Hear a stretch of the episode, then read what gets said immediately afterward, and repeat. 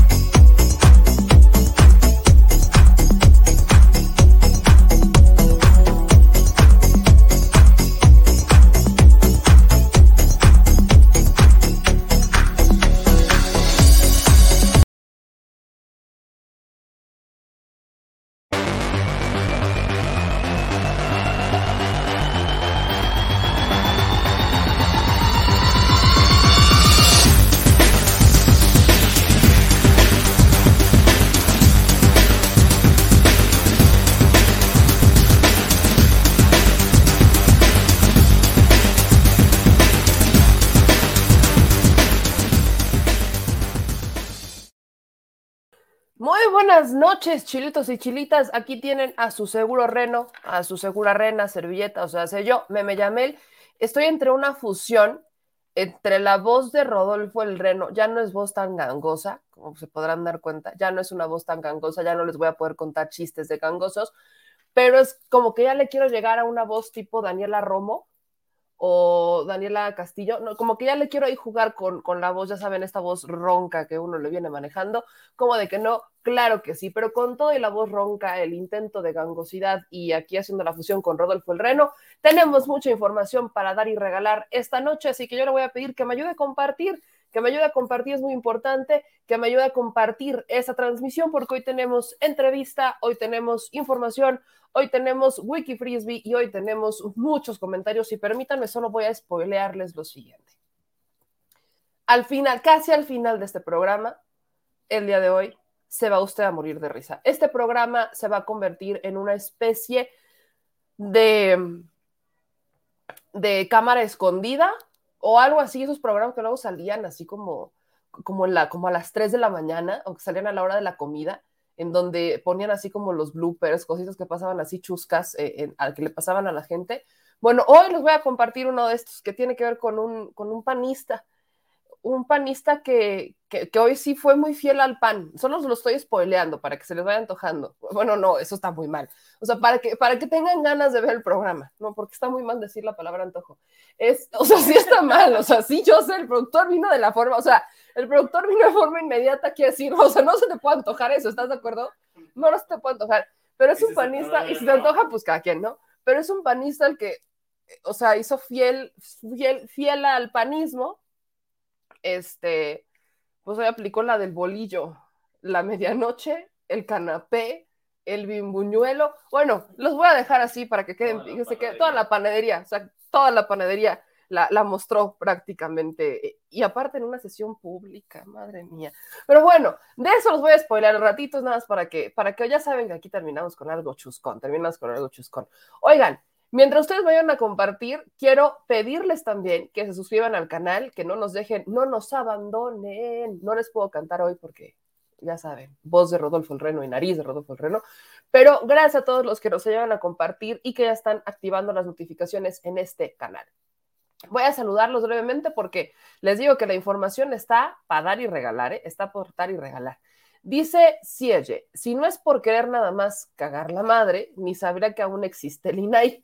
Mira, justamente ese es un tema. Este, hablamos en la mañana de este eh, decreto que, que, hoy el presidente Andrés López Obrador del que habló este decreto en donde pues prácticamente le está cerrando la puerta a los adversarios que han estado interponiendo recursos de amparo para frenar las obras que este, son emblemáticas, obras por las que poco más de 30 millones de personas votaron pero que aquí, aquí me lo han dicho, gente que no ha votado, gente que no votó por el presidente, respalda. Entonces, Más de 30 millones de personas respaldan estas obras emblemáticas. Y el presidente Andrés Manuel López Obrador, creo que el análisis que podemos dejar es que hoy lo que hizo fue una acción que muchos le habían pedido desde el inicio de su administración, que fuera mano dura. Esta estrategia es arriesgada, la estrategia de este, de, este decreto es arriesgada porque obviamente, como lo pueden ver en el título, se van a presentar, no solamente hablemos de los amparos que pudieran entrar al quite, acciones de inconstitucionalidad. ¿Y quiénes están interponiendo? Pues la primera es justamente el INAI. El INAI presenta este recurso de inconstitucionalidad hacia el decreto que publica hoy el presidente Andrés Manuel López Obrador por elevar o catalogar estas obras como el tren Maya, obras como el aeropuerto de Santa Lucía, o la refinería de Dos Bocas, por mencionar estas tres obras, que por supuesto también entra la del Istmo de Tehuantepec, las lleva a grado de seguridad nacional y esto, al elevarlas a un grado de seguridad nacional, lo hace, y él lo dijo en la mañanera, no lo estoy suponiendo, no me lo estoy imaginando, lo hace para acelerar los trámites. Es un tema burocrático, es un tema interno para acelerar los trámites, darle cerrazón por completo a estos intereses creados que han recurrido al amparo para frenar y suspender temporalmente estas obras. Entonces, para cumplir con el tiempo de, entrega, de entrega perdón, que, él, el, que el presidente puso al inicio y para cumplir con las cuotas, porque obviamente conforme se van alargando las obras, se va encareciendo la obra para cumplir con no encarecer la obra, para cumplir con entregarla en tiempo y forma, tomó una determinación que para algunos es inconstitucional, porque como lo decíamos, el hecho de llevar este acuerdo, porque es un acuerdo, en, el tema de transparencia, porque todos los ciudadanos tenemos este derecho de conocer, sobre todo en obra pública, cuánto cuestan los contratos, las adjudicaciones, además de que este, tienen que ser licitadas públicamente, salvo que existan ciertos este, premura, como por ejemplo con el COVID y demás, ahí entra una acción de inconstitucionalidad. A mí, y yo lo digo con toda honestidad, a mí me queda claro que no es por un tema de transparencia. O sea, no, no va por ahí. Porque si algo sabemos del presidente es que el presidente es una persona que es transparente. Se los decía en la mañana y para aquellos que no les quedara claro, mi argumento era ese. O sea, el presidente, uno publicó el tema de Cienfuegos, el expediente de Cienfuegos. Si alguien tenía duda de que es transparente el presidente y que no le importa que cosas sean de grado de seguridad nacional cuando quiere ser transparente y las va a publicar, el caso de Cienfuegos es el gran ejemplo que tenemos para comprender que el presidente es transparente. Pero por supuesto que los adversarios de este proyecto, que son los que están también recurriendo a estos amparos, están apelando al tema de transparencia para decir es que quiere ser opaco. No, al final, en la mañana, justo eh, el abogado César Gutiérrez Priego decía, es en este momento cuando no solamente las Fuerzas Armadas, sino que esta administración tiene que ser más transparente que nunca. Eso yo no tengo duda pero por supuesto que le da elementos a ciertas instancias de interponer este tipo de eh, inconstitucionalidades. Y ahí es en donde entra el INAI. Entonces, el INAI hoy ya en la mañana dijo que iba a analizarlo, pero para hoy ya dijo que sí va a haber acción de inconstitucionalidad que interponen oficialmente esta acción de inconstitucionalidad. De hecho, se las comparto brevemente para que usted la tenga en mente. Oficialmente el INAI dice, sí vamos a poner una acción de inconstitucionalidad por el tema de transparencia y acceso a la información. Aquí está, que no quepa duda, se la comparto. Este, bueno, creo que no se la puedo compartir por aquí, pero que no panda el cúnico, se la comparto por acá, no pasa nada. Ay, mi madre. Aquí está. Hoy el INAI manda este posicionamiento. INAI prepara controversia constitucional, controversia constitucional ante la Suprema Corte de Justicia en contra del acuerdo que determina obras de infraestructura del gobierno federal como seguridad nacional. Luego de analizar los alcances del acuerdo, hoy en reunión de trabajo, el Pleno del INAI determinó ejercer este control constitucional con el cual buscará evitar que las dependencias y entidades de la Administración Pública Federal reserven por seguridad nacional de manera generalizada y anticipada la información relacionada con los proyectos y obras que el gobierno lleva a cabo. Este se advierte una posible transgresión al artículo sexto de la Constitución, en tanto que la seguridad nacional es un presupuesto de reserva de información, de acuerdo con el artículo 113 de la Ley General de Transparencia y Acceso a la Información Pública en ese sentido, se corre el riesgo de que los sujetos obligados que generan la información de estos proyectos puedan pretender reservar información con base en el acuerdo, lo cual vulneraría el derecho de acceso a la información. Eh, cabe señalar que el INAI cuenta con un periodo de 30 días hábiles a partir de hoy para presentar ante la Suprema Corte la controversia constitucional. En los próximos días, el Pleno aprobará la sesión pública el acuerdo correspondiente. Yo solo le voy a decir una cosa. Esto el presidente, por supuesto que lo sabe. O sea, el presidente, claro que sabe que se iban a dar estas acciones de inconstitucionalidad. ¿Cuál es el tema? Que de aquí a que se resuelven, uh, ya el presidente aprobó lo que tenía que aprobar, ya salieron los documentos que tenían que salir, ya se aprobaron los contratos que se tenían que aprobar. O sea, de aquí a que se resuelve, el presidente ya hizo lo que tenía que hacer para cumplir con el periodo, porque las acciones de inconstitucionalidad no se resuelven rápido. Y a ver, tienen todavía 30 días para presentarla, y son 30 días para presentarla, más el tiempo en el que la Suprema Corte evalúa si la toma o no la toma, si la trae o no la trae, más el tiempo que la discuten, más el tiempo que se hace el posicionamiento y el acuerdo, más el tiempo, o sea, es, son meses los que se va a tardar. Y en esos meses el presidente ya hizo y deshizo lo que quería hacer. Entonces, esta es una acción completamente medida. ¿Y cuál hubiera sido la alternativa? Por ejemplo, reformar la ley de amparo, hacer reformas constitucionales. ¿Cuál es el tema? Que eso también tomaba tiempo.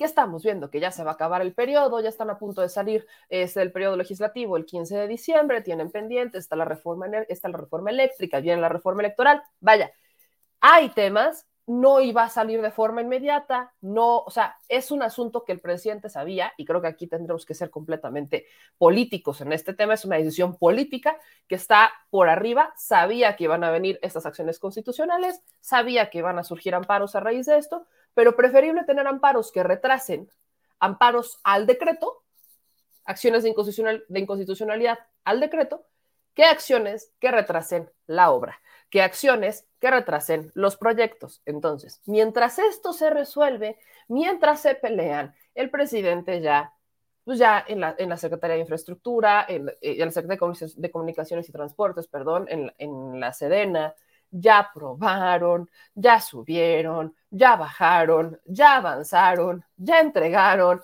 Ese es el tema. Esto es un, vamos a llamarlo, para ganar tiempo. O sea, entre o sea, si va, ya estamos jugando este juego, ¿no? Ustedes quieren interponer amparos, órale, ahí les va un decreto. Pelense, vámonos. Así exactamente es como lo veo.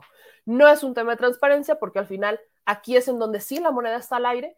Yo creo, yo creo fielmente que si se le entrega esta información o si se le pide al presidente en la mañanera, pues la va a publicar sin mayor tema. Lo ha hecho con cosas todavía más delicadas, pero es un tema para ganar tiempo, para poder cumplir con las entregas, para poder avanzar, porque pues ahora sí que a grandes problemas, grandes soluciones. Y esta ya sería como una medida urgente, una medida, una medida bien medida, vamos a llamarlo una medida bien medida, con tal de cumplir con lo que el presidente propuso.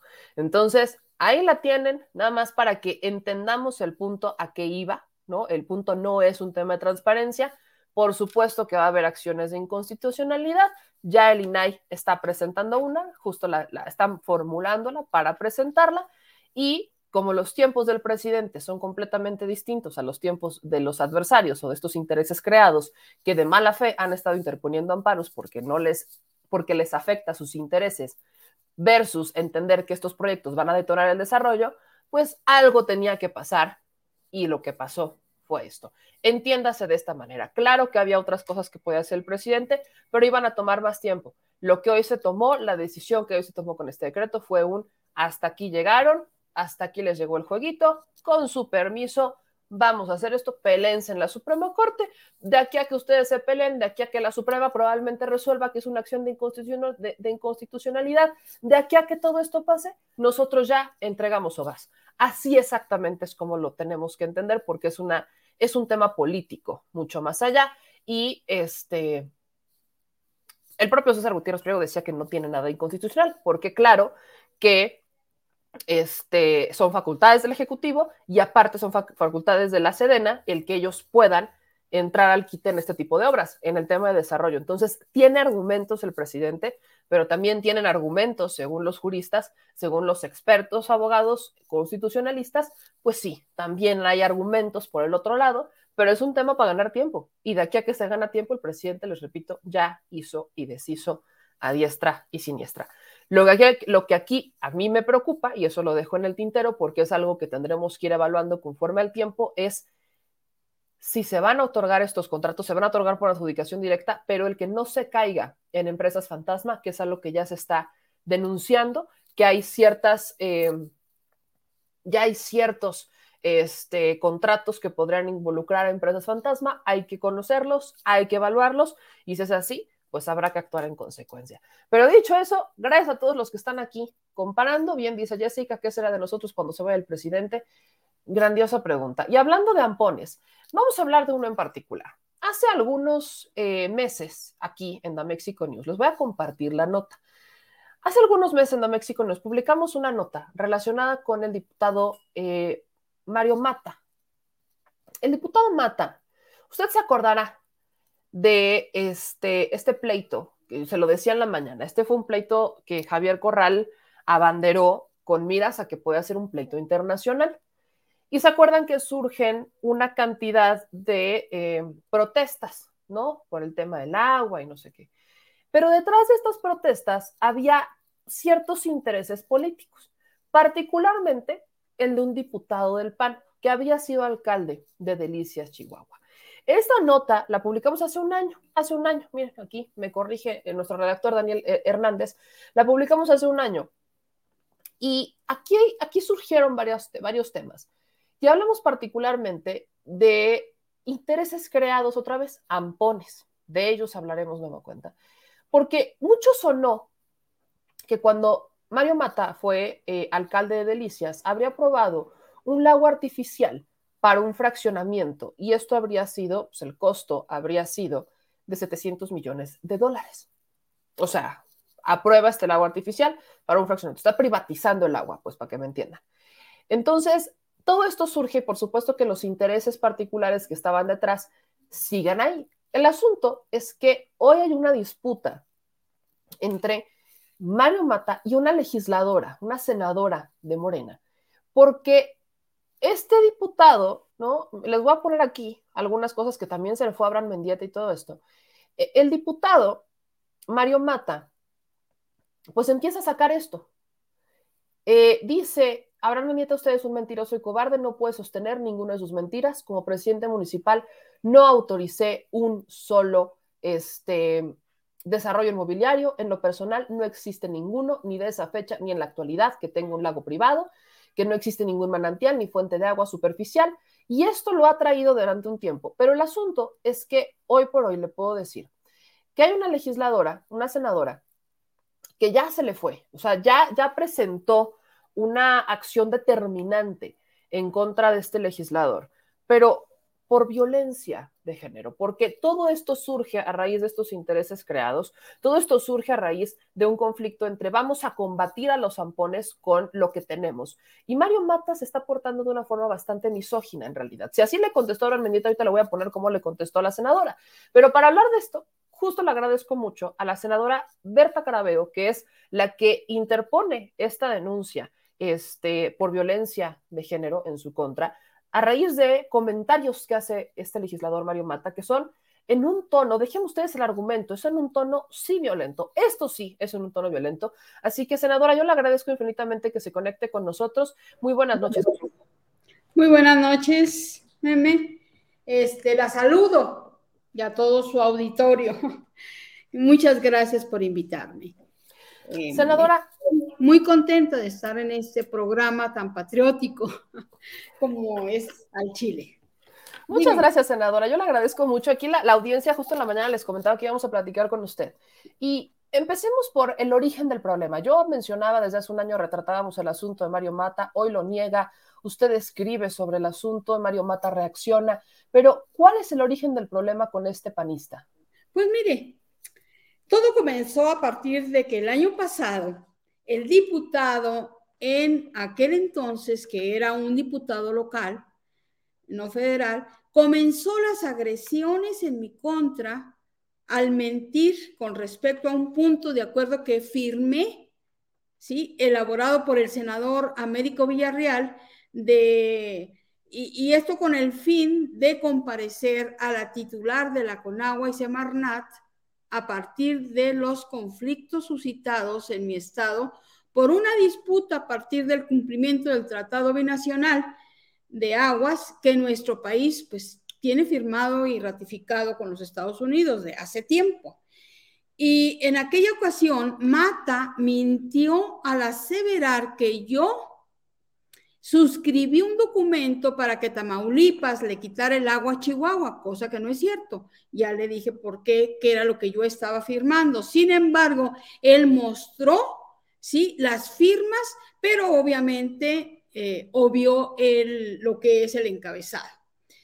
En, aquella, en aquel momento, pues sí, mintió al aseverar y lo, eh, lo hizo con el objetivo más que nada de asusar al campesinado chihuahuense que terminó con graves hechos de violencia en contra de instalaciones y dependencias federales.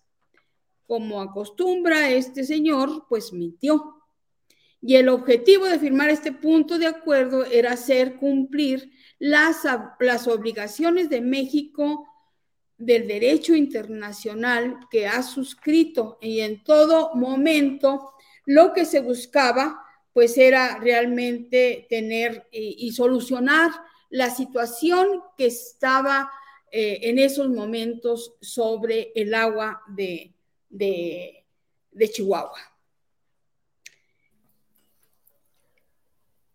Senadora, sí. bajo este tema, eh, hoy veo que usted oficialmente ya fue a presentar esta denuncia en contra de Mario Mata por violencia de género. Me queda claro el problema, me queda claro el antecedente que estamos viendo. Es un diputado que, eh, que siempre ha tenido estas expresiones como agresivas, violentas. He, he, revisado un poco cómo le responde a la gente, cómo hace estas respuestas. No, no tolera ni siquiera la crítica, pero además mentiroso. ¿Cuál es, ¿Qué es la acción que usted interpone el día de hoy? Bueno, mire, este, la denuncia que se interpuso hoy eh, es en tanto en las redes sociales como en declaraciones ante el Heraldo de Chihuahua y el periódico La Opción, Mata demostró su nulo respeto por las mujeres. Y esto fue apelando a la violencia eh, que ha emprendido una campaña de ataques hacia mi persona y atacándome por el hecho de ser mujer. La denuncia, precisamente hoy hice una rueda de prensa y posteriormente me eh, dirigí al INE porque obviamente Mata no me ataca a mí solamente, sino que ataca a todas las mujeres que representamos, las senadoras de la República, y esto en un ejercicio de federalismo y democracia feminista. Y pues considero que como senadora de la República, como mujer, como feminista y académica, es mi deber marcar el ejemplo para que la cultura de la denuncia se haga una realidad que nos ayude realmente a combatir y erradicar este tipo de violencias. Eh, y esto es y estamos, o más bien considero que este es el fondo de la denuncia más allá de las palabras. Se trata de un comportamiento machista que no tiene cabida en la democracia. Esto es, ahora, la cuestión de que Mata se ha pretendido defender a sí mismo y alegando que él y yo somos pares, a lo cual reconozco que en términos de democracia formal lo somos, pero en términos de democracia sustantiva existe un contexto donde las mujeres somos eh, todos los días violentadas y cuya máxima expresión de odio, pues lo hemos visto, termina a veces en el feminicidio. Y lo que mata, lo que mata hizo conmigo es solo una de las escalas de violencia e identificarlo y ponerlo en evidencia es la mejor manera de combatirla políticamente. Eh, Aquí leo algunos de los comentarios que él justamente hacía, ¿no? Dice, ella ni lo escribió, ni lo leyó, ni lo entiende. No tiene el más mínimo conocimiento de lo que dice. La reto a que debatamos lo que escribe, a ver si por lo menos nos puede explicar lo que quiso decir, porque lo que leo son puras incongruencias totales con la realidad. Dice, veo que quien escribe, eh, quien escribió el artículo definitivamente ya no lo pudo haber escrito, dado que no cuenta ni con los conocimientos ni con la capacidad de redactar algo. O sea, a esto quería llegar, porque normalmente vemos que existen, o sea, y, quería hacer la comparación, y no, no es por compararlo a usted, senadora, pero vemos que eh, personajes como Lili Telles recurren al tema de violencia política de género cada que tienen la oportunidad. Y aquí, aquí sí hay un argumento, porque aquí está, o sea, no solamente la está atacando, sino que prácticamente le está diciendo que usted, eh, o sea, no, no puede, que usted es incapaz, o sea, que usted es como que subestimándola, pero más allá de una forma despectiva. Y aquí está justamente lo que, por eso lo quería citar. Eh, él argumenta que él prácticamente es inocente, impoluto, que él no ha hecho nada, que él, casi, casi compruébenmelo lo que me están diciendo. Usted, son, son, son de Chihuahua, y creo que la gente se conoce. ¿Usted tiene eh, evidencia, qué sabe de lo que habría hecho Mario Mata, de esta privatización? Vaya, más allá de la privatización, del estar detrás de este conflicto en el que buscaban, pues vaya, un, tema, un pleito internacional en Chihuahua por el tema del agua. Sí, efectivamente, mire, eh, yo lo, lo mencioné y esto está en la información pública y conforme a diferentes medios de comunicación, donde se reportó la aprobación de este proyecto y su enorme incongruencia.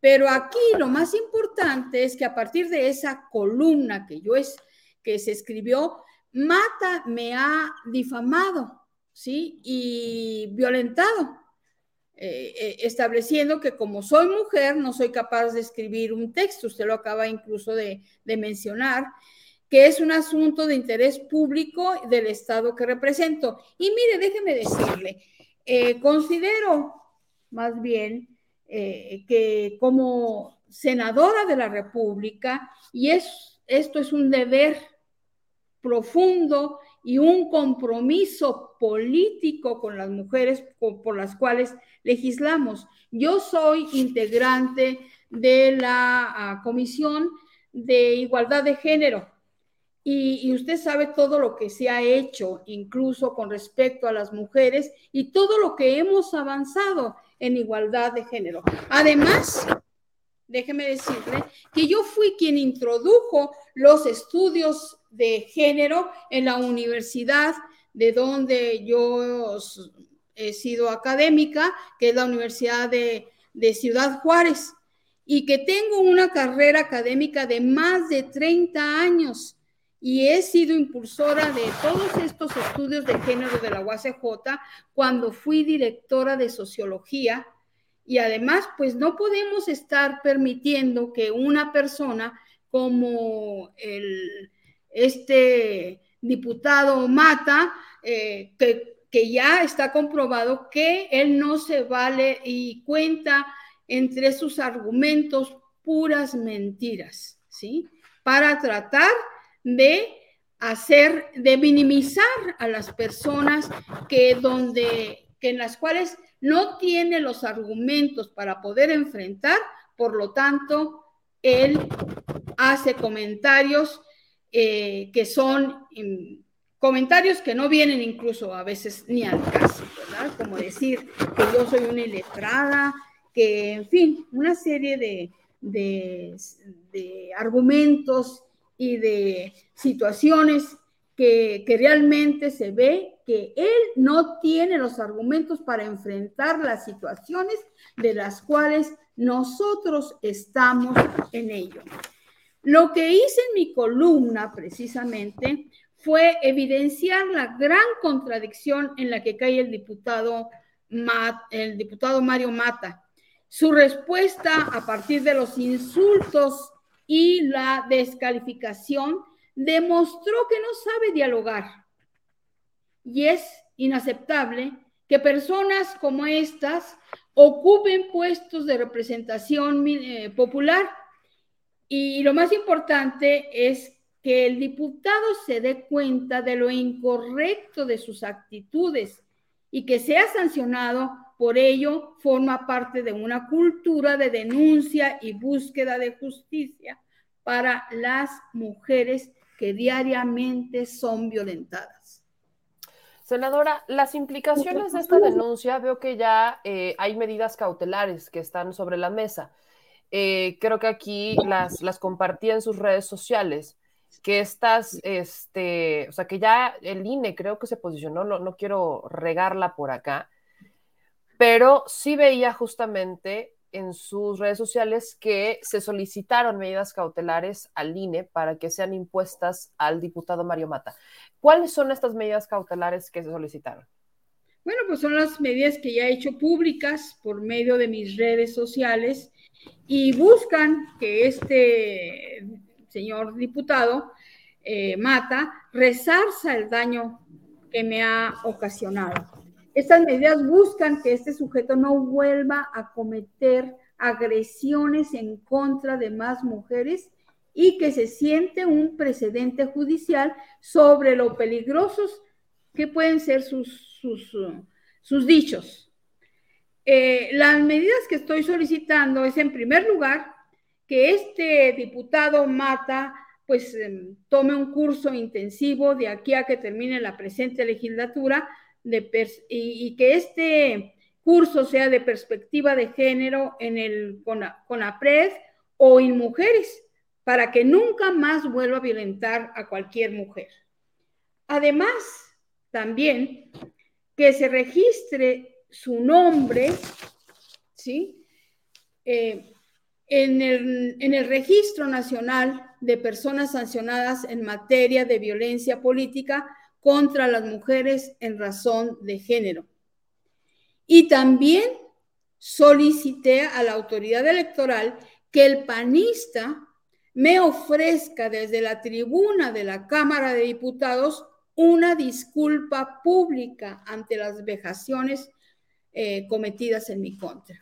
Esas son las medidas que estoy yo, mm, las medidas cautelares que están tomadas en este caso.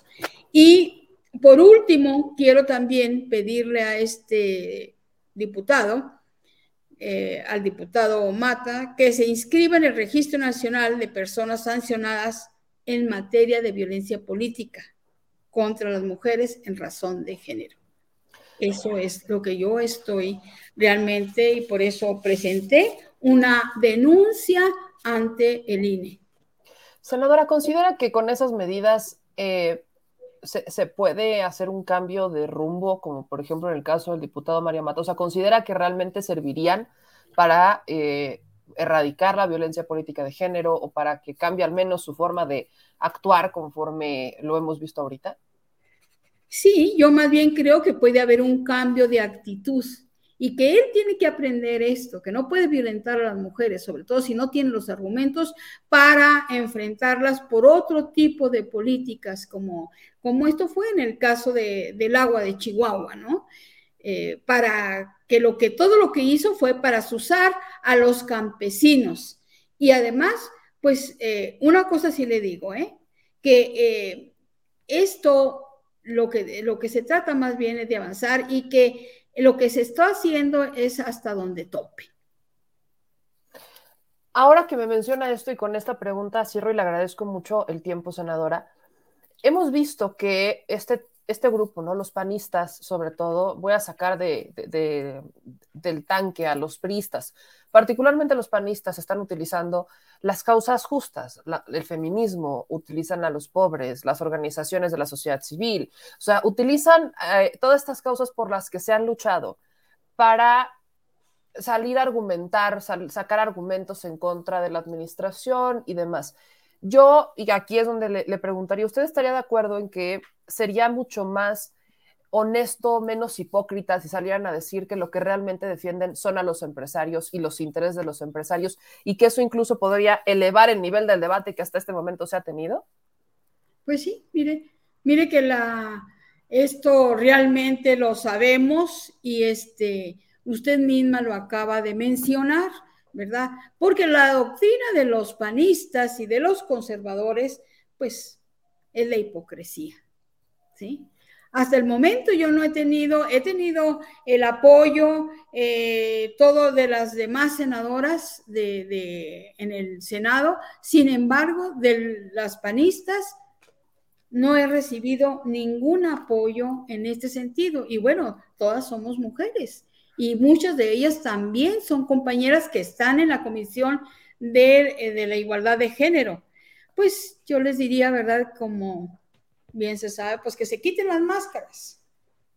Eso también se lo iba a preguntar, porque curiosamente le, le, decía al inicio, muchas han recurrido al argumento de violencia política de género. Recuerdo particularmente la escena de Lili Telles hacia el doctor Hugo López Gatel, en una respuesta que le dio diciéndole que él lo iba a denunciar por violencia política de género, por una respuesta que le da el doctor Gatel, y, y no vi eh, que cuando existen ciertos argumentos que realmente corresponden a violencia se diera esta solidaridad. O sea, no ha habido ningún tipo de sororidad, ni solidaridad, ni del feminismo que tanto han defendido eh, a conveniencia.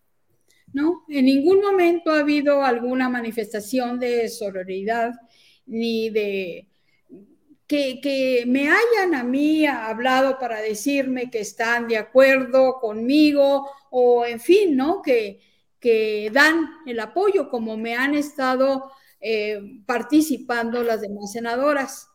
Y pues más bien lo que, ¿qué es lo que pasa? Pues que quieren hacer las causas populares pues parte de la oligarquía. Ahí es. No, pues así, así no va a funcionar. Senadora, yo le agradezco mucho toda la solidaridad con usted y estamos al pendiente de lo que ocurra. Y aquí la audiencia, por supuesto, invitarla a que la sigan a sus redes sociales para que estén al pendiente de las actualizaciones sobre esto y, bueno, muchos más temas, senadora. Pues muchísimas gracias, Meme. Eh, eh, yo realmente le agradezco y me dio un gusto estar aquí con, con ustedes y con su audiencia. Muchas gracias, senadora. Gracias. Le mando un gran abrazo y estamos en contacto. Pues ahí está, ahí está, banda. Teníamos a la, a senadora Berta Carabeo. Como les decía, aquí hay muchos argumentos. Por supuesto que ponemos, pon, nos podemos poner aquí a entrar en el debate y en el argumento de sí, no, quizás, tal vez. Por eso les leía las respuestas que daba Mario Mata, ¿no? Porque son, respuestas, sí son respuestas despectivas, vamos a decirlo así, sí son respuestas despectivas. O sea, por aquí me decía Marco, es que no lo dijo por ser mujer, o sea, poco le faltó, poco le faltó. O nada le faltó decir porque es mujer, no lo entiende y no lo puede escribir, poco le faltó. Pero bueno, el asunto es que vamos a ver cómo se, desenvuelve este hecho, vamos a ver cómo ocurre. Solo voy a poner el antecedente. Eh, en el caso se acordarán de Noroña, ¿se acuerdan del tema de Noroña? Cuando hizo unos comentarios que los cortaron, o sea, fue, un comentario en donde sale Noroña en un evento público, en campaña, estaba en Oaxaca, si no estoy mal, hace unos comentarios, nunca dijo el nombre, la gente, pues, sabían, o sea, sí iban dirigidos a una persona, pero solamente por hacer esos comentarios nunca mencionó que por ser mujer, nunca mencionó, solamente hizo los comentarios y por eso se, se le van a los yugular, lo sancionan en el INE, lo mandan a los cursos y si no agarran los cursos no se podía, eh, no iba a estar en, en, en, campaña, ¿no? no iba a continuar en, este, en campaña, lo iban a, a inhabilitar y demás. Entonces, de que se puede, se puede, eso es un hecho. Pero bueno, Gracias a todos los que están compartiendo y que están suscribiéndose a nuestros canales y que por supuesto nos están apoyando con sus comentarios. Voy a leer algunos de ellos, ya saben que a mí me encanta poder conectarme con ustedes y poder leerlos. Vamos a ver qué dicen por acá la Chile Banda. Este... Vamos a ver si encontramos algunos sobre el tema. Eh, Manuel Bautista dice, hola, Meme, me gustaría generar una plática contigo para platicar de diversos temas de la 4T y el rumbo que puede tomar. Mándame un correo, mi querido Manuel, nos ponemos de acuerdo con todo gusto. Este, aquí eh, dicen por acá, eh, hoy llamó parásitos a los de la 4T la garrapata más grande de Sonora. No voy a ponerle nombre, porque luego me regañan y me dicen, no provoques. Todavía me voy a acordar de eso. Eh, dice Reca, continúo. El doctor Gatelo y la senadora presidenta y exministra Olga Sánchez Cordero, entre otros. Dice Francisco, sobrevivimos al pianismo, el mismo que produjo 60 millones de pobres. Los tiempos difíciles ya pasamos. ¿Por qué vienes a defender al causante de tu pobreza? ¿O qué? ¿Eres millonario? Aquí la banda ya empezó a darle. Dice Alfredo, los peje y antipeje son igualitos, pero en sentido inverso. Ok. Ok, banda. Ok. Andan, andan filosos, ¿va? Andan filosos, andan filosos. Oigan, no sabía, Balbina, no sabía, falleció Javier López Díaz. Para los poblanos, este es un tema, porque Javier López Díaz era, eh, híjole, no sabía, lo siento muchísimo, lo siento muchísimo. Eh, Javier López Díaz era eh, un locutor de radio que tenía el noticiero Buenos días con López Díaz. Era un, era un, noticiero de radio, lo escuchaba mi papá todos los días en la mañana. Buenos días con López Díaz. No sabía que había fallecido Javier López Díaz.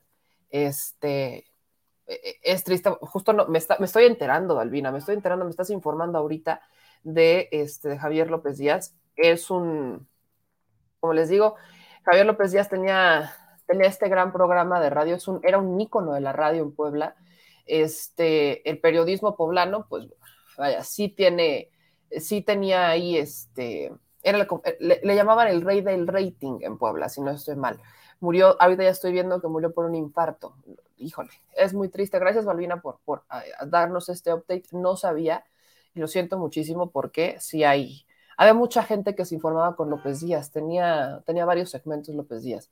Pero bueno, este, dicen aquí en sus comentarios y que ponen a mi esposa a lavar los trastes y que le digo, órale, pero pon al chile. Mira nada más, grandes negociaciones 7719, creo que 7719 es un gran negociador y que me pone mi esposa a lavar los trastes y que le digo, órale, pero pon al chile. Señor productor, este, aquí la Chilebanda acaba de sacar una propuesta muy interesante, fíjese. A ver, échame. Miren, este, ¿qué tal, señor productor, si se pone a lavar los trastes? Ajá. Y entonces usted me vez. responde, y usted me responde, órale, pero si pones al chile. Órale, pero si pones al chile. Claro, así me tienes que contestar. Cuando le digo, señor productor, ¿puede lavar los trastes? Y tú me vas a contestar, claro que sí, pero me pones al chile. Órale, si pones al chile. Es correcto. Bueno, eso lo acaba de hacer 7719. Su esposa lo puso a lavar los trastes y él en modo negociador dijo con todo gusto, pero si me pones al chile, los lavo, si no, no. Eso son. ¿Ves? Eso, ¿Ves, señor productor? eso es equidad. ¿Ves, señor productor? Eso es tener visión. Eso es tener Pero visión. yo diría, No, no, déjalo así. Eso es tener visión. Eso es tener visión. Así déjalo, señor productor. Así, así déjalo. Así déjalo, señor productor. Porque, no, no, te preocupes, señor productor. Ahorita hablamos de libertad de expresión. Pero bueno, oigan, otro tema, hablando de equidad de género, gran tema. Ya se eligió a la nueva eh, ministra de la Suprema Corte de Justicia de la Nación. Y para aquellos que hicimos terna, la ganamos. La quiniela. Hicimos quiniela y la ganamos. Justo se acordarán que ayer, ayer en mi, en mi modo reno, yo andaba confundiendo a Bernardo eh, Batis con Bejarano, ¿verdad? Disculpe usted, como, se ocurre, ¿verdad? Como se nos ocurre, pero bueno. El asunto es que en la terna había tres, había tres, tres, este, tres personas cercanas al proyecto del presidente López Obrador, pero particularmente había una que era Loreta. Eh, Loreta, Loreta es una mujer que muy cercana al proyecto del presidente Andrés Manuel López Obrador, que de hecho participó en las mesas de construcción de paz. Hablo particularmente de Loreta Ortiz Alf. Ella fue elegida como nueva ministra de la Suprema Corte de Justicia de la Nación. Ella va a ocupar el lugar que dejará vacante Fernando Franco González el 12 de diciembre, tras concluir este periodo como ministro por 15 años. Acuérdense que el periodo es de 15 años. De acuerdo con el Pleno del Senado, Ortiz Alf cumple con los requisitos de elegibilidad para desempeñar el cargo, convirtiéndose en la cuarta mujer integrante de la Suprema Corte. Esto es histórico por muchos sentidos. El primero, porque otra vez es mujer. Esto es importante. Recordemos que de los 11 lugares que hay en la Suprema Corte, solamente tres eran de mujeres. Tres eran de mujeres. La primera mujer en haber ocupado un cargo dentro de la Suprema Corte fue Olga Sánchez Cordero. O sea, fue la primera mujer en ocupar un cargo como mujer, como ministra de la Suprema Corte. Y de ahí empezaron a integrarse una, dos, pero no había más. Hoy, Loreto Ortiz Alf se convierte en la cuarta mujer integrante de la Suprema Corte. ¿Es suficiente para hablar de equidad en la Suprema? Claro que no es suficiente. Tendremos que hablar de 6-5, o sea, un, un, punto entre 6 y 5 más o menos, este, para entonces mencionar un tema de equidad. Hasta el momento no lo hay. Pero ¿quién es Loreto Ortiz? Se lo voy a recordar. Loreto Ortiz es una mujer de 66 años, es política y abogada de México, de abogada mexicana. que es originaria, ella es miembro fundadora de Morena hasta 2018. En 2018 ella renuncia porque ella estuvo muchas veces en la terna del presidente Andrés Manuel López Obrador para este cargo, pero también para otros. Como parte de su trayectoria política, tiene ella experiencia sobre todo en derecho internacional, particularmente en derechos humanos y derecho comunitario europeo con distinción cum laude por la Universidad Nacional de Educación a Distancia de España en 2019. También tiene una maestría en Derechos Humanos en la Universidad Iberoamericana en, desde, en la Ciudad de México en el 99 y la licenciatura en Derecho por la Libre de Derecho en el 78. Ella es miembro del Sistema Nacional de Investigadores nivel 3, ha fungido como docente en universidades mexicanas como la Libre de Derecho, la Ibero y la Panamericana. También en universidades extranjeras cuenta con, es la cuarta mexicana en impartir el curso en la Academia de Derecho Internacional de La Haya en Holanda. Aguas con este. Su experiencia es sobre temas de derecho, derechos humanos, pero ella es la cuarta mexicana que imparte un curso en La Haya, en Holanda o sea, en la Corte Penal Internacional, en la Academia de Derecho Internacional de La Haya, que justamente ahí es donde está la Corte Penal Internacional. Eh, ¿Cuál fue el, este, el curso que ella impartió? Los derechos humanos de los indocumentados, ¿no? Además de trabajar en la Whittier Law School en California, Estados Unidos. Entonces, no solamente es un tema de derechos humanos, sino que también es un tema que involucra a los migrantes. Dentro de las este, asignaturas que ella impartió se encuentran Derecho Internacional Público, Derecho de los Tratados, Responsabilidad Internacional, Derecho de la Mar, Problemas Actuales del Derecho Internacional, Sistemas Jurídicos de Protección a los Derechos Humanos, Derecho Comparado, Medios Alternos de Solución de Controversias, Derecho de los Migrantes, Casos de Derecho Internacional Público, Seminario de Dirección de Tesis y Taller de Servicio Social. En cuanto a su trayectoria política, ella fue integrante del grupo de redactor de la Constitución de la Ciudad de México de 2016 a 2017. También fue diputada federal desde 2012 a 2015. Fue consejera nacional de los derechos humanos de 2002 a 2006, consejera legal del Acuerdo de Cooperación Ambiental del Tratado Libre Comercio de América del Norte del 96 al 2006. Su, eh, para que entiendan, hay que conocer el contexto de quién está en la Suprema Corte para entender el contexto de las resoluciones, las decisiones que toman, tienen todo el peso por quienes son. También ha sido directora jurídica del Consejo Nacional para la Cultura y las Artes del 93 al 98, asesora de la Dirección General Adjunta del Banco de México del 90 al 93, asesora del consultor jurídico de la Secretaría de Relaciones Exteriores del 88 al 90 y también ella se ha desempeñado como abogada de varias quejas por violación de derechos humanos ante la Comisión Interamericana de Derechos Humanos sobre la vinculada con la violación del derecho de voto por el fraude del 2016. Asimismo, entre sus publicaciones más relevantes están la del Derecho Internacional Público en 2018, el Derecho de Acceso a la Justicia de los Inmigrantes en Situación Irregular en 2011 y Derechos Humanos de los Indocumentados en 2013, además del régimen interno e internacional de los tratados, temas de derechos humanos 2018 y las tres vertientes de protección de los derechos de la persona humana. Para muchos, eh, a mí particularmente el perfil de Loreta Ortiz era quizás el perfil más eh, adecuado, porque si algo le falta a la Suprema Corte es mucho el tema de visión de derechos humanos. Le hace falta mucho este equilibrio, sobre todo cuando llegan a ellos situaciones donde tienen que anteponer el, el tema humanitario antes que el asunto legal, particularmente. Eh, aquí, en el tema, ella en 2018, y aquí es en donde entra mucho la vinculación con el presidente Andrés Manuel López Obrador, en 2018, el presidente entonces electo, Andrés Manuel López Obrador, la designó como coordinadora de los foros de pacificación que se organizaron en distintas partes del país, recibiendo numerosas críticas por la organización y haber asegurado la participación del Papa Francisco en el proceso. Ella fue quien organiza, o sea, sí hubo muchas críticas al respecto porque involucraron la imagen del Papa Francisco y entonces empieza, la, empieza el cuestionamiento de, bueno, y no, ¿qué pasó? Y entonces no, que, eh, que la división de poderes y que el Estado laico y bla, bla, bla. Bueno, justo entró en el tema. Y ese mismo año, ella, ella sí militaba en Morena, ella se separa de Morena porque el presidente la anunció como parte de la terna para elección de un ministro de la Suprema Corte de Justicia de la Nación. Ella estaba en la terna con Celia Maya y con Juan Luis González Alcántara Carranca. En ese momento, el, por el que decide el Senado es por Juan Luis González Alcántara Carranca. Y en diciembre, pues es justamente en diciembre de 2018 cuando ella anuncia su renuncia a la militancia de Morena como un signo de imparcialidad ante la eh, ante, ante el presentamiento de esta terna en la Suprema Corte de Justicia de la Nación. Oficialmente ella se convierte en la cuarta ministra mujer, cuarta ministra mujer, estará junto a Yasmín Esquivel Moza, que también fue propuesta por el presidente Andrés Manuel López Obrador, Norma Lucía Piña ya estaba, y Margarita Ríos Farhat, que también fue propuesta por el presidente Andrés Manuel López Obrador. Ella es la tercera mujer que es propuesta por el presidente Andrés Manuel López Obrador, o que más bien la eligen los senadores como propuesta del presidente para formar parte de la Suprema Corte de Justicia de la Nación.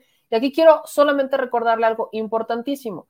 En el tema de, eh, de Loreta, en el tema de Loreta Ortiz, en el tema de la Suprema Corte, una de las estrategias que ha eh, implementado el presidente Andrés Manuel López Obrador para generar ahí como un, pues no, no es una reforma, porque no es una reforma, para el Poder Judicial es empezar a poner a estos personajes, personajes que, que pues comulgan con su ideología, pues, este, personajes que, que traen, o sea, que tienen, que son cercanos y a los que le tiene confianza, vamos a llamarle, para que apliquen la misma política de erradicar la corrupción de arriba para abajo desde la Suprema Corte. Y que eventualmente cualquiera de ellos, incluso ella, en cuanto se vaya el ministro Arturo Saldívar, podrían ser elegidos como presidentes de la Suprema Corte de Justicia de la Nación.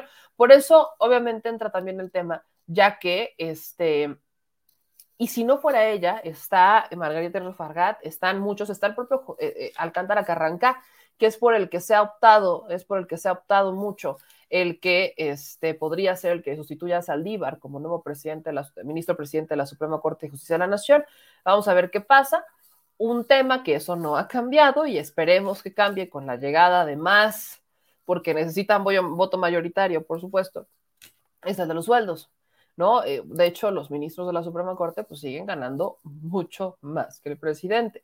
Cabe recordarles que aparte eh, tienen este, pensiones vitalicias y que tienen este, no, no solo seguros, los ministros son los mejorcitos pagados, más de medio millón de pesos se llevan los ministros de la Suprema Corte bajo el argumento de que necesitan, necesitan que se les entregue grandes recursos o que al menos sea un buen sueldo para evitar que sucumban a los a la tentación, a las mieles de la este de los maletines de la corrupción, ¿no? Ese es el argumento bajo el cual se le debería de pagar bien muy bien, diría yo, a los ministros de la Suprema Corte y a cualquier miembro del Poder Judicial. O sea, e, eso se lo, se lo pongo sobre la mesa porque, pues, o sea, sí, sí hay un tema, sí hay un tema y este, particularmente, pues sí quería solamente mencionarles que de que ganan bien los ministros, ganan chido. O sea, a mí me encantaría ganar lo que gana un ministro. Me, me encantaría ganar lo que gana un ministro, definitivamente. Así que, pues, ¿cómo les explico? ¿No? Hay ministros en otros países que ganan menos. Yo, miren, eso de vamos a pagarles bien para que no sucumban a las mieles de la tentación del, este, del boletín, del maletinazo, de los billetazos para que decidan a favor de los corruptos. Pues miren, tenemos ahí una ley de amparo, ¿no? Si usted recuerda, hay muchos amparos, ¿no? Hay muchos amparos que, que lamentablemente han terminado pues en manos de la Suprema y que pues cómo les explico. El argumento es ese, les digo, se necesita de aquí, de aquí, a que se cambie el Poder Judicial, nos faltan años luz, años luz, nos faltan años luz. Entonces, como bien dice Francisco Olvera, gran comentario, lo que pasa es que entre mejor te pagan, pues más te ofrecen y más quieres. ¿Cómo les explico, no? ¿Cómo les explico? Esa controversia constitucional de los sueldos, los de la Suprema Corte la siguen resolviendo a favor de los trabajadores y por eso siguen manteniendo grandes sueldazos, porque son los únicos, los ministros de la Suprema Corte, que siempre han ganado más que un presidente. Eso sí es cierto. Los ministros de la Suprema siempre han ganado más que un presidente. Mientras el presidente Enrique Peña Nieto, por ejemplo, ganaba 400 mil pesos aproximadamente, los ministros con todo y todo se llevaban como 600 mil pesos. O sea, entre bonos, eh, pues, lo que usted le quiera llamar, se llevaban como 600 mil pesos, poquito más de 600 mil pesos, mientras el presidente de la República ganaba 400 mil, casi 500 mil. Entonces, por eso le digo que definitivamente, o sea, es un hecho que siempre han ganado más los ministros de la Suprema que los presidentes, pero no se han querido ni bajar tres pesos, oigan, o sea, ¿cómo les explico? ¿Cómo les explico, hijos? ni tres pesos, vaya, no han querido ni dejar vaya, ni, ni el diezmo, pa, o sea, ni el diezmo les digo que aquí para gastar estamos, estamos bien, estamos bien al tiro para, para gastar. Híjole, no hay como nosotros. Salud, señor productor, que todo esté bien. Ya luego les hablaré de que, eso se los voy a decir, ya me acabo, bien a mi memoria lo que les voy a poner al final del programa. No me quiero adelantar porque es el gran momento en el que me voy a reír este, de una forma épica. Y hablando de injusticias, solo quiero sacar este comunicado porque lo tengo que sacar de mi ronco pecho. Se acordarán que estaban buscando a Laura Bozo, ¿no? A, Laura Bozo por pues, un tema, era un tema de evasión fiscal, ¿no, produce? Era un tema de evasión fiscal. Pues, ¿qué creen? Hablando de jueces, que pelation, que no importa, no pasa nada, ¿no?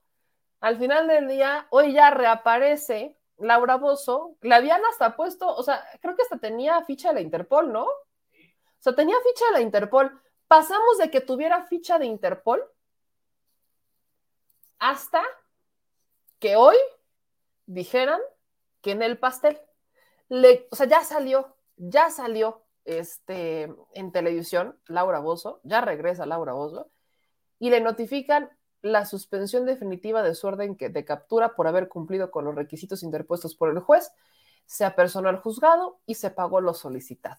Al menos pagó lo que tenía que pagar, ¿no? Miren, si el problema era pagar, si el problema era pagar, yo uno pregunta, pues no era más fácil pagar que andarse escapando, hija o sea, si era un tema de vamos a pagar, yo nada más digo, para que nos hubiéramos evitado que la ficha roja, nos hubiéramos evitado que la orden de captura, nos hubiéramos evitado tanto tema, pero a veces hasta siento, hasta siento, lo digo así, que lo hacen a propósito, no más para hacer nota, porque como ya, ya no tiene, todavía tiene programa, tu tía Laura, va de nuevo con programa, Santa Madre de Dios. Bueno, creo que se lo habían quitado, ¿no?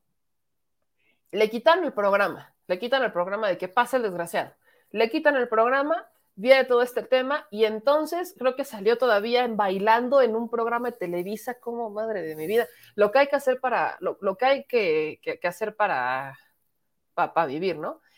Total, que sale en este programa y al final, este, Laura Bozo, pues se desaparece, si hubo ficha roja, pero porque a mí me decían nunca hubo ficha roja, no, pues sí, sí hubo ficha roja. Cerraron un cerco, esto fue por ahí de septiembre, de septiembre, a finales de septiembre, hablaron, la Interpol giró esta ficha roja, este, en contra de Laura, Bro, en Laura de Broso, sí se giró la ficha roja, ella se escapó, va, va, va. ¿Eh? Laura de Broso, así le voy a llamar ahora, Laura, Laura de Broso. Este, le giran la ficha roja, la Interpol se le va encima, cierran el cerco y demás y ya la buscaban en 190 países y todo esto, 195 países, más de 190, y entonces ya regresa, paga a esa persona y adiós, ya no pasa nada. Yo sí siento que todo esto fue para que le regresaran su programa y pues dicho y hecho parece que se lo van a regresar. Así que lo que hay que hacer, lo que hay que hacer, lo, que, lo que hay algunas personas, lo que algunas personas tienen que hacer, ¿no? Dice Gloria que dio 2.800.000, aún no liquida, pero está citada de nuevo pero como, les, como justamente aquí dice, fue parte de, las, eh, de los requisitos que le puso el juez para pues, poder retirar la, la orden de captura. Y hablando de los que ya pagaron, también se notifica que el día de hoy, Alonso Ancira, de Altos Hornos de México, ya dio 50 millones de dólares.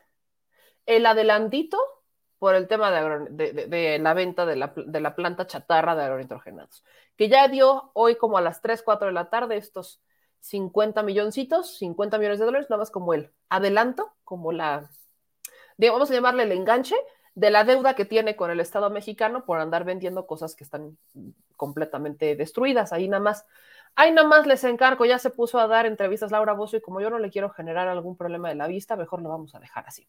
Dicho eso, chilitos, como usted lo sabe y yo lo sé, es hora de hablar de un segmento interesante y yo solamente voy a plantear hoy un tema.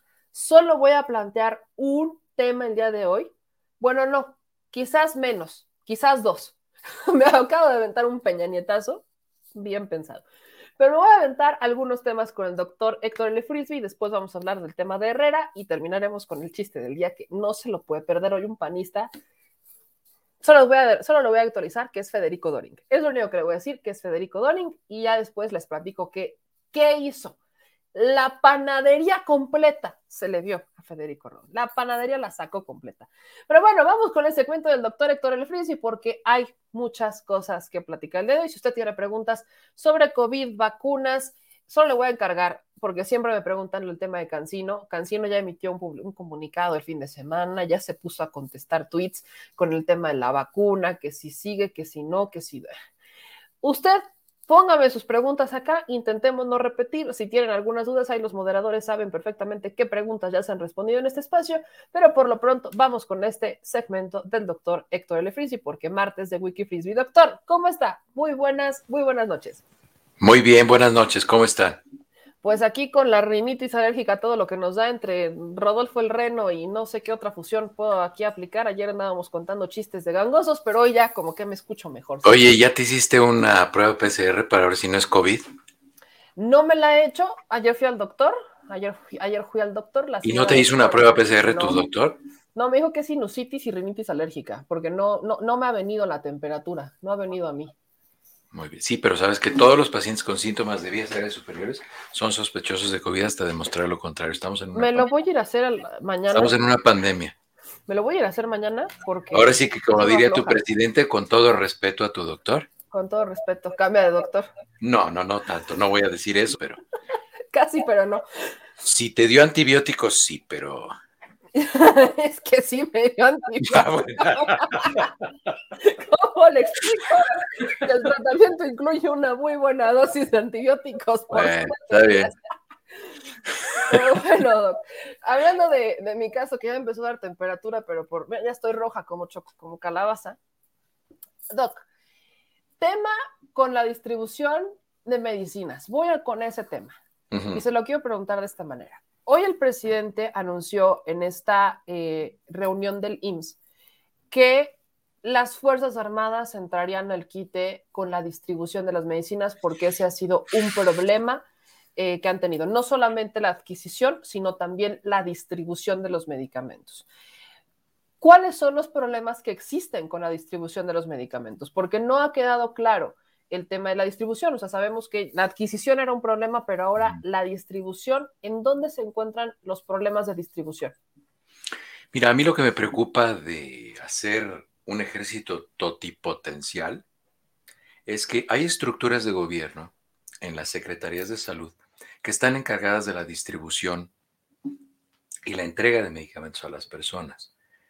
Y cuando tú decides no utilizar las estructuras institucionales que están ahí y hacerlas eficientes y prefieres tomar un ente tercero y meterlo, ese, esas, esos órganos que deberían estar para funcionar y para surtir medicamentos y entregarlos a las personas, menos lo vas a hacer. O sea, estás haciendo menos eficientes las estructuras que tú identificaste como ineficientes. Es decir, estás aplicando un tratamiento equivocado a un diagnóstico correcto. El diagnóstico correcto es que las estructuras de distribución y entrega de medicamentos a los pacientes no están funcionando. Hazlas eficientes, pero no metas al ejército. A mí me parece muy peligroso. Hay gente que se enoja mucho cuando hago este tipo de comentarios porque me dicen que el ejército sigue órdenes y que el comandante supremo y todas estas cosas. Pero ustedes nada más imagínense que llegue un tipo como una larga lista que tenemos ahí que pueden llegar, porque no es imposible que puedan llegar pero pues pongan el ejemplo que quieran, pongan el nombrecito que quieran y esa persona va a tener el control del ejército y el ejército va a controlar aeropuertos, distribución de medicamentos, hospitales, carreteras, este, al rato los van a meter en comunicaciones, es decir, están haciendo un estado militar, eso es muy peligroso. Entonces, efectivamente, el diagnóstico de la distribución de los medicamentos, como yo he oído que lo comenta el presidente, que es absurdo que lleguen las papas abritas, pero no lleguen los medicamentos. Estoy de acuerdo con él. Entonces, que se haga un análisis situacional de cuál es la estructura que tiene que distribuir y entregar los medicamentos, que se haga una identificación de cuáles los factores que no están sirviendo, qué partes de esa cadena de servicio y atención no están funcionando y que los remedien, que los resuelvan, pero no metan el ejército a hacer cosas que no debería estar haciendo el ejército. Eso a mí me parece muy peligroso. Desde luego va a funcionar y sí, el ejército está muy bien calificado y lo respalda la gente y todo esto, pero, pero ese ejército, en gran parte, en, en una proporción muy grande, es el mismo ejército de Peña Nieto y es el mismo ejército de Calderón. Los militares siguen órdenes.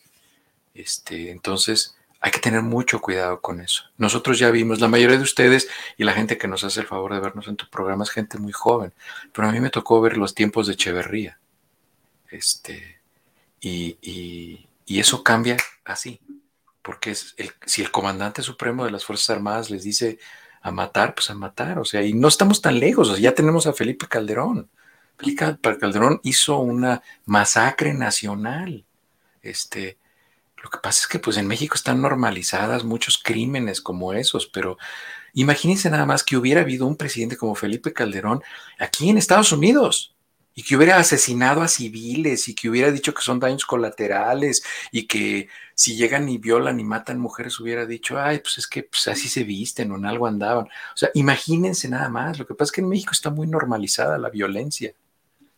Pero doctor, en el tema de, la distribución aquí, aquí Juliana nos dice que la estrategia de repartición, por ejemplo, de las abriteras o de los refrescos y todo esto, eh, es un tema de recursos, o sea, que ellos tienen el dinero para comprar estas, las camionetas y los distribuidores. Ninguna compañía en México tiene más dinero que el gobierno, ninguna. Entonces, ¿cuál es el problema de la distribución? Porque ellos sí pueden llegar y el gobierno no es un tema de estrategia, es un tema de... Que la gente no quiere trabajar y prefiere echarse, al, prefiere meter al ejército a hacer trabajos que echarse un pleito con los líderes sindicales y correr gente.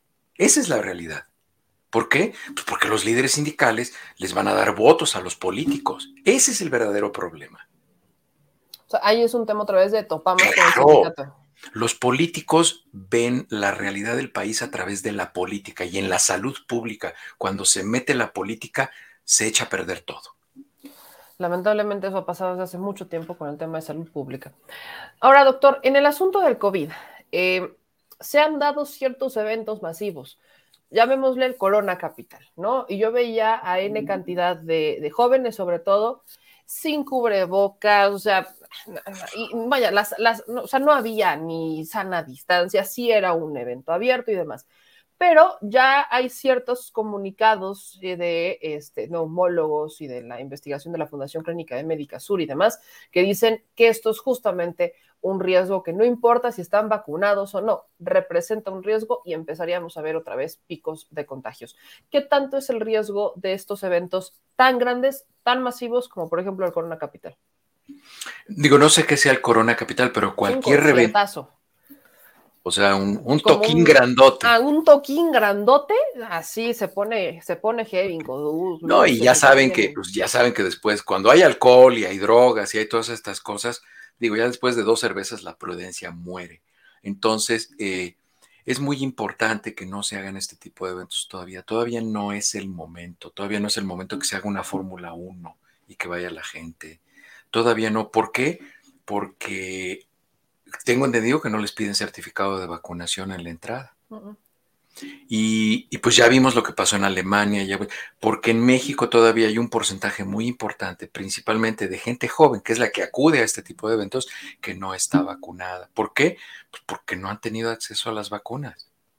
Entonces, mientras no esté vacunado por lo menos el 67% de la población con esquema completo, no se aproxima a una ciudad, un país una nación a la inmunidad de rebaño. Recuerden, para empezar a hablar de inmunidad de rebaño se necesita el 67% de la población. Entonces, ahorita México tiene como el 47% de la población con esquema completo. A mí, hace rato les puse un tuit, en vez de estar pensando en terceras dosis, en dosis de refuerzo, vacunen a más gente. A más gente denle esquema completo. Y eso extiende la contención de que pudieran tener picos impresionantes. O sea, fíjense, en Alemania hicieron el Festival de la Cerveza. Y en Alemania tienen un 64% de población vacunada y tuvieron un pico escandalosísimo de casos. Ahora, eh, la mortalidad o letalidad no va a ser tan alta, pero, pero sí va a haber muchos más casos. Y lo preocupante es que haya más casos. Recuerden, cuando nosotros le damos la oportunidad al virus que entre a nosotros, se reproduzca, le estamos dando la oportunidad de que mute, porque recuerden, los virus son muy torpes para reproducirse. Entonces se equivocan mucho, pero en una de esas equivocaciones le puede pegar al melate y saca una combinación que sea una nueva variante que tenga mayor número de personas infectadas en un periodo más breve y que desencadene síntomas de manera mucho más agresiva y las tasas de letalidad o mortalidad pueden incrementarse. Y ya ha sucedido en la historia eso. Entonces, desafortunadamente no estamos aprendiendo de experiencias de otros sitios, ¿no? Entonces, yo entiendo que la gente ya está harta, ya está cansada y está fatigada, pero, pero no vayan a eventos masivos. Por ejemplo, aquí me entrevistaron hoy para, o antier, ya no me acuerdo, para Telemundo y Univisión. Si fue ayer o antier, ya no me acuerdo. Este, para Telemundo y Univisión y me preguntaban qué recomendaba ahora que va a ser el Día de Acción de Gracias, el, este jueves en dos días. Y yo les dije que estuvieran seguros que la gente con la que se van a reunir estuviera vacunada reunirse con gente que no está vacunada es un riesgo de salud, incluso estando vacunado, y más si eres una persona que tiene comorbilidades.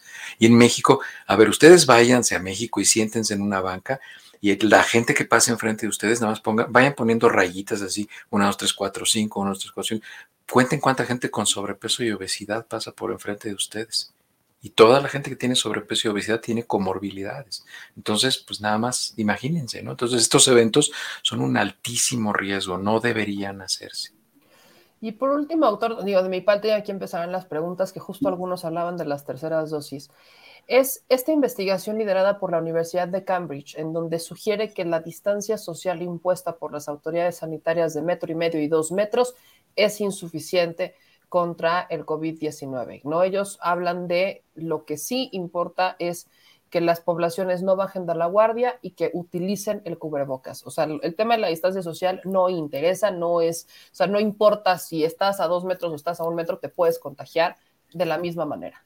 Es que acuérdense, acuérdense que no es un factor el que va a resolver el problema o va a prevenir el, el contagio de casos. Son son una serie de factores concatenados que van a otorgar la protección para que no se presenten muchos más casos. O sea, se tiene que hacer todo, no son, no son cuestiones excluyentes. Sí sirve la sana distancia siempre y cuando haya ventilación, haya espacios abiertos y todo esto. Entonces, eh, no es no es solamente un factor, ¿no? Y por ejemplo, si usan cubrebocas, pero están en un lugar muy concurrido, cerrado, donde no está circulando el, aire y la concentración de CO2 es muy alta, este, pues de nada sirve que traigan cubrebocas.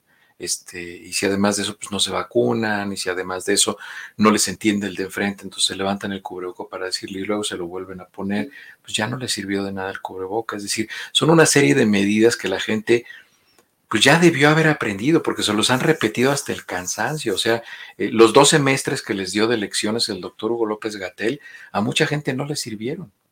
O sea, pasaron de noche los dos semestres, ¿no?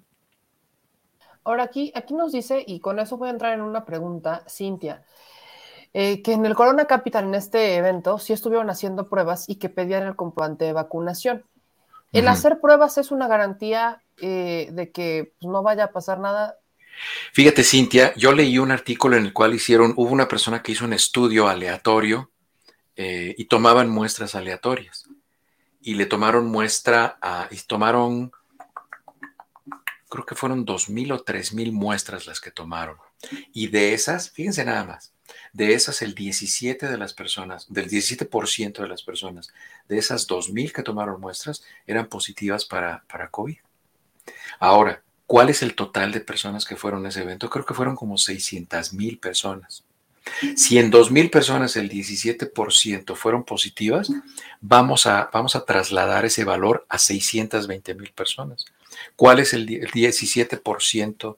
Vamos a redondearlo en 20 para que no se me tropiecen tan feo. De 620 mil personas, ¿cuánto es el 20%? Son 135 mil personas. 135 mil personas infectadas por COVID estuvieron en ese festival. Sí, se hicieron pruebas, tienes razón, Cintia, pero salieron positivas. Y lo único que demostró eso es que fue una impertinencia. Pero imagínense que hubieran anunciado el Corona Capital y decir, nada más que vayan con medidas de protección porque vamos a tener de invitados a 135 mil infectados por COVID. Y eso fue lo que pasó. ¿No? El Corona Capital va a incluir todo, música de esta, del otro, chupe, alcohol, cerveza y 135 mil invitados especiales, portadores de COVID. La torre. Aquí, por ejemplo, en la F1, ¿no? En la F1, y este es un tema que me habían pedido que se lo preguntara, que va muy de la mano, que para poder acudir a la F1 te pedían el registro de vacunación. En Puebla, hoy el, el gobernador hace unos días dijo que para entrar a espacios públicos tenían que estar vacunados y si no, NEL. El que estén vacunados para ir a espacios públicos o eventos masivos es o da una certeza? Ya lo hemos platicado aquí. ¿La gente vacunada se infecta? Sí. Pues pueden estar infectados. ¿Cuánta gente que va a los eventos masivos tiene comorbilidades? Obesidad, hipertensión, tabaquismo, y este, diabetes, ¿cuánta gente va? Vamos a, hacer, vamos a hacer más o menos una inferencia de este estudio. ¿Qué porcentaje de la población adulta en México tiene obesidad? El 67%. ¿Cuánto es el... Los hago hacer muchas matemáticas, ya lo sé. Vamos a redondearlo a 70. ¿Cuánto es el 70% de esas 135 mil personas infectadas de COVID que fueron al este capital de, me dices, este, no sé qué sea? Este, el 70% de eso, ¿cuánto es? Son 92 mil personas. 92 mil personas de esas 135 mil tenían comorbilidades, es decir, eran población de riesgo y fueron infectadas de COVID a un festival de música, a bailar y a gritar. Y una de las actividades en las cuales más se incrementa el riesgo de transmisión de COVID es cuando la gente habla, grita o canta. Entonces, yo creo que le están rascando los pies al diablo. Y eso no deben hacerlo en salud pública. El problema está en que no se están tomando medidas de salud pública, se están tomando otro tipo de medidas. Yo no sé con qué idea o con qué fundamento de salud pública o, o, o político o no sé, no sé la verdad es que desconozco cómo usted, pero desde el punto de vista de salud pública, que es lo que yo contesto, eso es lo que está sucediendo. Y así doy, estoy viendo aquí en el chat así de pasadita, vi que, este, que a mí me paga Univisión y Telemundo. No, las entrevistas son como para, alguna vez este, te he cobrado algo, meme. No, hombre, no, hombre, jamás en la vida. Este, a ver, aquí, Mr. Solitario nos manda un superchat de 10 dólares y dice: ¿Qué diferencia y efectos en vacunarse en dos brazos que en un brazo? Uno con la primera dosis y el otro con la segunda. Pregunto porque aquí en Indianápolis algunos lo están haciendo. No hay, no hay nada, Mister. No, este, no tiene nada que ver. O sea, todo va al mismo cuerpo, pues la absorción es, es, es, de todo el cuerpo. Entonces te lo pueden poner, te pueden poner las dos inyecciones en un solo brazo, te pueden poner. ¿Sabes qué puede estar pasando? Déjame contestarte que hay algunos casos reportados en los cuales a las pacientes, principalmente mujeres, las pacientes que se vacunan con específicas vacunas, principalmente las vacunas ARN o RNA por, sus siglas en inglés, tienen inflamación del pecho del lado que las vacunan e incluso tienen ganglios axilares del lado que las vacunan. Pero eso, eso no traduce absolutamente nada. Lo que pasa es que el tejido linfoide, es decir, los ganglios linfáticos, son parte del sistema inmunológico. Entonces, probablemente la carga de RNA o ARN es muy grande y entonces por eso hay inflamación de los ganglios de ese lado. Entonces, probablemente para evitar que se vuelvan a inflamar los ganglios de ese lado, te piden que sea de este lado. Pero esa es la razón, porque sí ha habido casos reportados y es más, ahí en mi canal de YouTube, en Héctor L. Frisbee, busquen porque hubo un programa específico de efectos secundarios ginecológicos en, secundarios a las vacunas. Efectos secundarios después de la vacunación en mujeres. Ese programa, ese programa y el programa de la despenalización del aborto estuvo dedicado a las mujeres y prácticamente hablaron puras mujeres en ese programa. Yo calladito me veía más bonito. Aquí Diego, Diego Rodríguez nos dice, no entiendo, Alemania alcanzó inmunidad de rebaño, son récord del Muentes. No, preferiría no haberme vacunado entonces. Aquí la pregunta ¿de qué sirve? Eso, eso que estás haciendo tú es un silogismo equivocado, porque las premisas que estás utilizando no tienen una relación de, de contexto. Este, eh, sí, en, en Alemania tienen una muy alta tasa de vacunación, sin embargo, en Alemania tienen una población vieja y con muchas comorbilidades. Y además, una de las poblaciones vacunadas que más presenta casos cuando tienen comorbilidades es la población blanca caucásica sajona y ellos son predominantemente caucásicos sajones. Entonces no tiene nada que ver una con la otra. No, no tiene nada que ver. Acuérdense, un silogismo, mm, o sea, un, un, tipo de racionamiento como el que está haciendo es que si en, si en Alemania se vacunaron el 70% y tienen inmunidad de rebaño, y este, segunda premisa es, este, en Alemania se están muriendo muchos, este, no tienen relación, no están relacionadas las dos premisas. Para poder elaborar un silogismo bien estructurado, tienen que estar relacionadas. Es un pensamiento ilógico tratando de utilizar un mecanismo lógico. Carlos Milano dice, vacunada, te da COVID y estás embarazada, ¿qué riesgo puede haber? Eh, si estás vacunada y estás embarazada, tomaste una muy buena decisión porque una de las poblaciones que más se complica son las mujeres embarazadas. Y la explicación es muy sencilla. El sistema inmunológico disminuye de manera importante durante el embarazo para evitar las complicaciones relacionadas con el embarazo. ¿Por qué? Porque un, un bebé, es un cuerpo extraño, es decir, es, es, otro cuerpo dentro del cuerpo de la mujer y eso tiende a generar rechazo. Y es por eso que las mujeres embarazadas tienen un estado inflamatorio constante. Están inflamadas. ¿Por qué? Porque su sistema inmunológico se está peleando con el embarazo constantemente y es por eso que se disminuye mucho la respuesta inmunológica cualquier paciente que tiene disminuida la respuesta inmunológica es más susceptible para enfermarse y para complicarse. Y entonces ya te vacunaste, ya tienes inmunidad artificial y eso te va a ayudar a protegerte a ti y a tu bebé. Juan Luna nos pregunta y le mando un saludo, el, ¿por qué las autoridades no organizan, nos ve desde Chicago, eh, no organizan unidades con vacunas para los eventos masivos? O sea, aprovechar que se están dando ciertos eventos o que va a haber ciertas convocatorias para ahí ir a vacunar. Sobre todo donde hay grandes eh, olas de personas que no quieren vacunarse.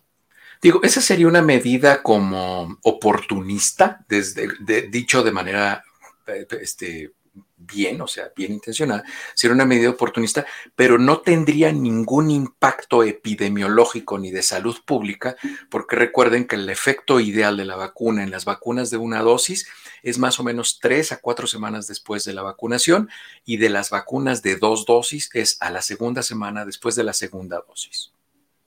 Acá nos dicen, este doctor, si tengo, eh, doctor, si tengo sobrepeso, ¿es conveniente que me ponga la vacuna contra la influenza? Con o sin sobrepeso, la vacuna de la influenza es altamente recomendada porque es una enfermedad estacional. Y eh, si ustedes, ahorita estamos en una pandemia, es que entiéndanlo, o sea, no hemos salido de la pandemia. Y si hay vacunas adicionales para enfermedades estacionales, es muy prudente acudir a ellas. ¿Qué diferencia de tiempo deben de tener para la vacuna COVID y la vacuna de influenza? Ya lo hemos platicado de tema de, de manera simpática, son dos a tres minutos en los que se pasan de un hombro al otro hombro.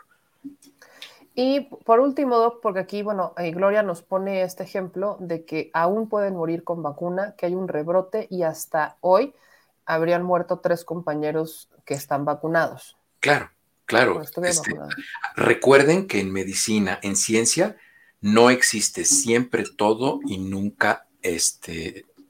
Eso no existe. O sea, los absolutos no existen. Ahora, lo importante es ver los números globales y los índices. Eso es más importante en, salud pública. ¿Por qué murieron estos tres compañeros, como nos los pone Gloria?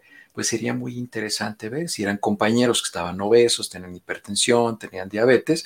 Bueno, pues son exactamente la población de riesgo que va a morir vacunado o no vacunado. Y por último, aquí nos pregunta Javier Los, es una de las eh, preguntas que más hemos tenido, que si combinar, por ejemplo, Cancino y AstraZeneca es recomendable o qué tan recomendable es. Bueno, hasta ahorita, como ya se los había comentado, el único estudio que combina vacunas es un estudio que se publicó hace dos meses que combinó las vacunas de Pfizer y AstraZeneca.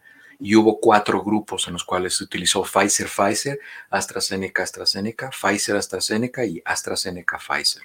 El grupo que tuvo la eficacia más elevada fue el de Pfizer, Pfizer, y este, no se ha medido ninguna otra combinación. Como yo se los he dicho, lo más probable es que al final de la pandemia, y el final de la pandemia va a ser entre agosto y diciembre del año 2022. Ahí va a ser el final de la pandemia. Al final de la pandemia vamos a entender que los mejores esquemas van a ser los esquemas combinados, es decir, utilizando vacunas de diferentes tipos. Esos van a ser los mejores esquemas. ¿Cuáles? No lo sabemos todavía. Eh, pero, por ejemplo, el que está dando las mejores cifras en este momento es la vacuna de Sputnik. Lo que pasa es que el mundo occidental no lo va a promocionar, así como no promociona las vacunas chinas, pero este, no lo van a hacer pero las vacunas de ARN están teniendo una disminución de la respuesta inmune muy precipitada, entonces eran las mejores al principio, pero no lo están siendo ahorita. Ahora, la pregunta específica, si te tienes que vacunar o te puedes vacunar, es que son dos palabras diferentes, tienen un sentido y un significado muy diferente. ¿Te puedes vacunar? La respuesta es sí, te puedes vacunar. No hay efectos secundarios, no se cruzan, no tienen interacciones, no chocan, la palabra que tú quieras utilizar. Eh, ¿Es recomendable? La verdad es que no. Si tú te vacunaste con cancino, tienes una buena inmunidad y la prueba es muy sencilla. Simplemente obedezcan el primer paso del método científico. El primer paso del método científico es la observación del fenómeno. Si ustedes estuvieran observando que repetidamente están siendo hospitalizadas personas que se vacunaron con cancino, se están complicando y están muriendo, quiere decir que la inmunidad por cancino está disminuyendo. Y como no se está viendo, quiere decir que con fundamento en el primer paso del método científico, la vacuna de Cancino es segura y efectiva. Y la pregunta del millón, que es la que siempre recurrimos a esta después de hablar de que sí, sí existen muertes con personas vacunadas, es, ¿y entonces para qué se vacunan? ¿no? Dice, de repente no entiendo cómo con sin o con vacuna todavía los más vulnerables podrían morir. Porque, Mónica, Mónica, gracias por tu pregunta y qué bueno, ahora sí te voy a contestar bien gateliano, qué bueno que me haces la pregunta, ya le hemos contestado, pero con mucho gusto la vuelvo a plantear, porque si no se entendió quiere decir que no me expliqué de manera clara. Se vacuna la gente porque esto es una cuestión de salud pública. No vean a la persona que se murió y no vean a la persona que se complicó y estaba vacunada. Levanten la mirada, vean y vean a todas las personas vacunadas y vean a todas las personas no vacunadas. De todas las personas que tenemos hospitalizadas ahorita, por ejemplo, aquí en Colorado, el 87%, es decir, de 100 personas que están hospitalizadas, 87 son no vacunadas. 13 son vacunadas. De esas 13 personas vacunadas, el 100%, las 13 tienen comorbilidades y son mayores de 40 años. Por eso es que la gente se vacuna. Porque si no quieres pertenecer a este grupo de 13 personas, es muy fácil salirte. No te puedes salir por edad, porque puede ser que ya tengas más de 40, pero no tengas comorbilidades. Baja de peso, haz ejercicio, lleva una dieta sana, no fumes y, este, y pues no tendrás comorbilidades. Pues ahí están las respuestas que siempre van muy encaminadas al vamos a prevenir. Medicina preventiva es algo que no se tiene mucha cultura de esto en México. Y aquí e. Pérez nos dice que tiene diabetes tipo 1, le vacunaron y en qué momento, pues si es recomendable la de influenza, en qué momento se la puede poner. Creo que exactamente es lo mismo, ¿no? Eh, eh, sí, en cualquier momento. Nada más déjame explicarle a tu auditorio porque a veces tenemos, este, asumimos cosas que, que, no son tan ciertas. Está diciendo este, Pérez Martínez, Miguel Ángel, Miguel Ángel nos está haciendo el favor de decir que él tiene diabetes tipo 1. La diabetes tipo 1 y la diabetes tipo 2 en lo único que se parecen es que se eleva el nivel de glucosa, pero son dos enfermedades completamente diferentes. La diabetes tipo 1 es una enfermedad autoinmune que destruye el páncreas y entonces la fábrica de insulina nunca sirvió. La diabetes tipo 2 es una enfermedad metabólica que está en los receptores y es un síndrome de resistencia a la insulina, es decir, llega la insulina a la membrana de la célula y no tiene la llave para meterse junto con la, la glucosa de la mano y generar energía. No tiene esa capacidad. Esas son dos enfermedades completamente diferentes, porque luego la gente piensa que los diabéticos tipo 2 al final se vuelven diabéticos tipo 1, porque en su cabeza saben que los diabéticos tipo 1 se tratan con inyecciones de insulina, y entonces como el diabético tipo 2 fatiga el páncreas y deja de producir insulina, piensan que se convierte en tipo 1. Diabético tipo 2 es diabético tipo 2 siempre, pero llega al final de su vida, o dependiendo si no se ha controlado bien la diabetes, llega a ser un diabético tipo 2 insulino dependiente, pero nunca será un diabético tipo 1.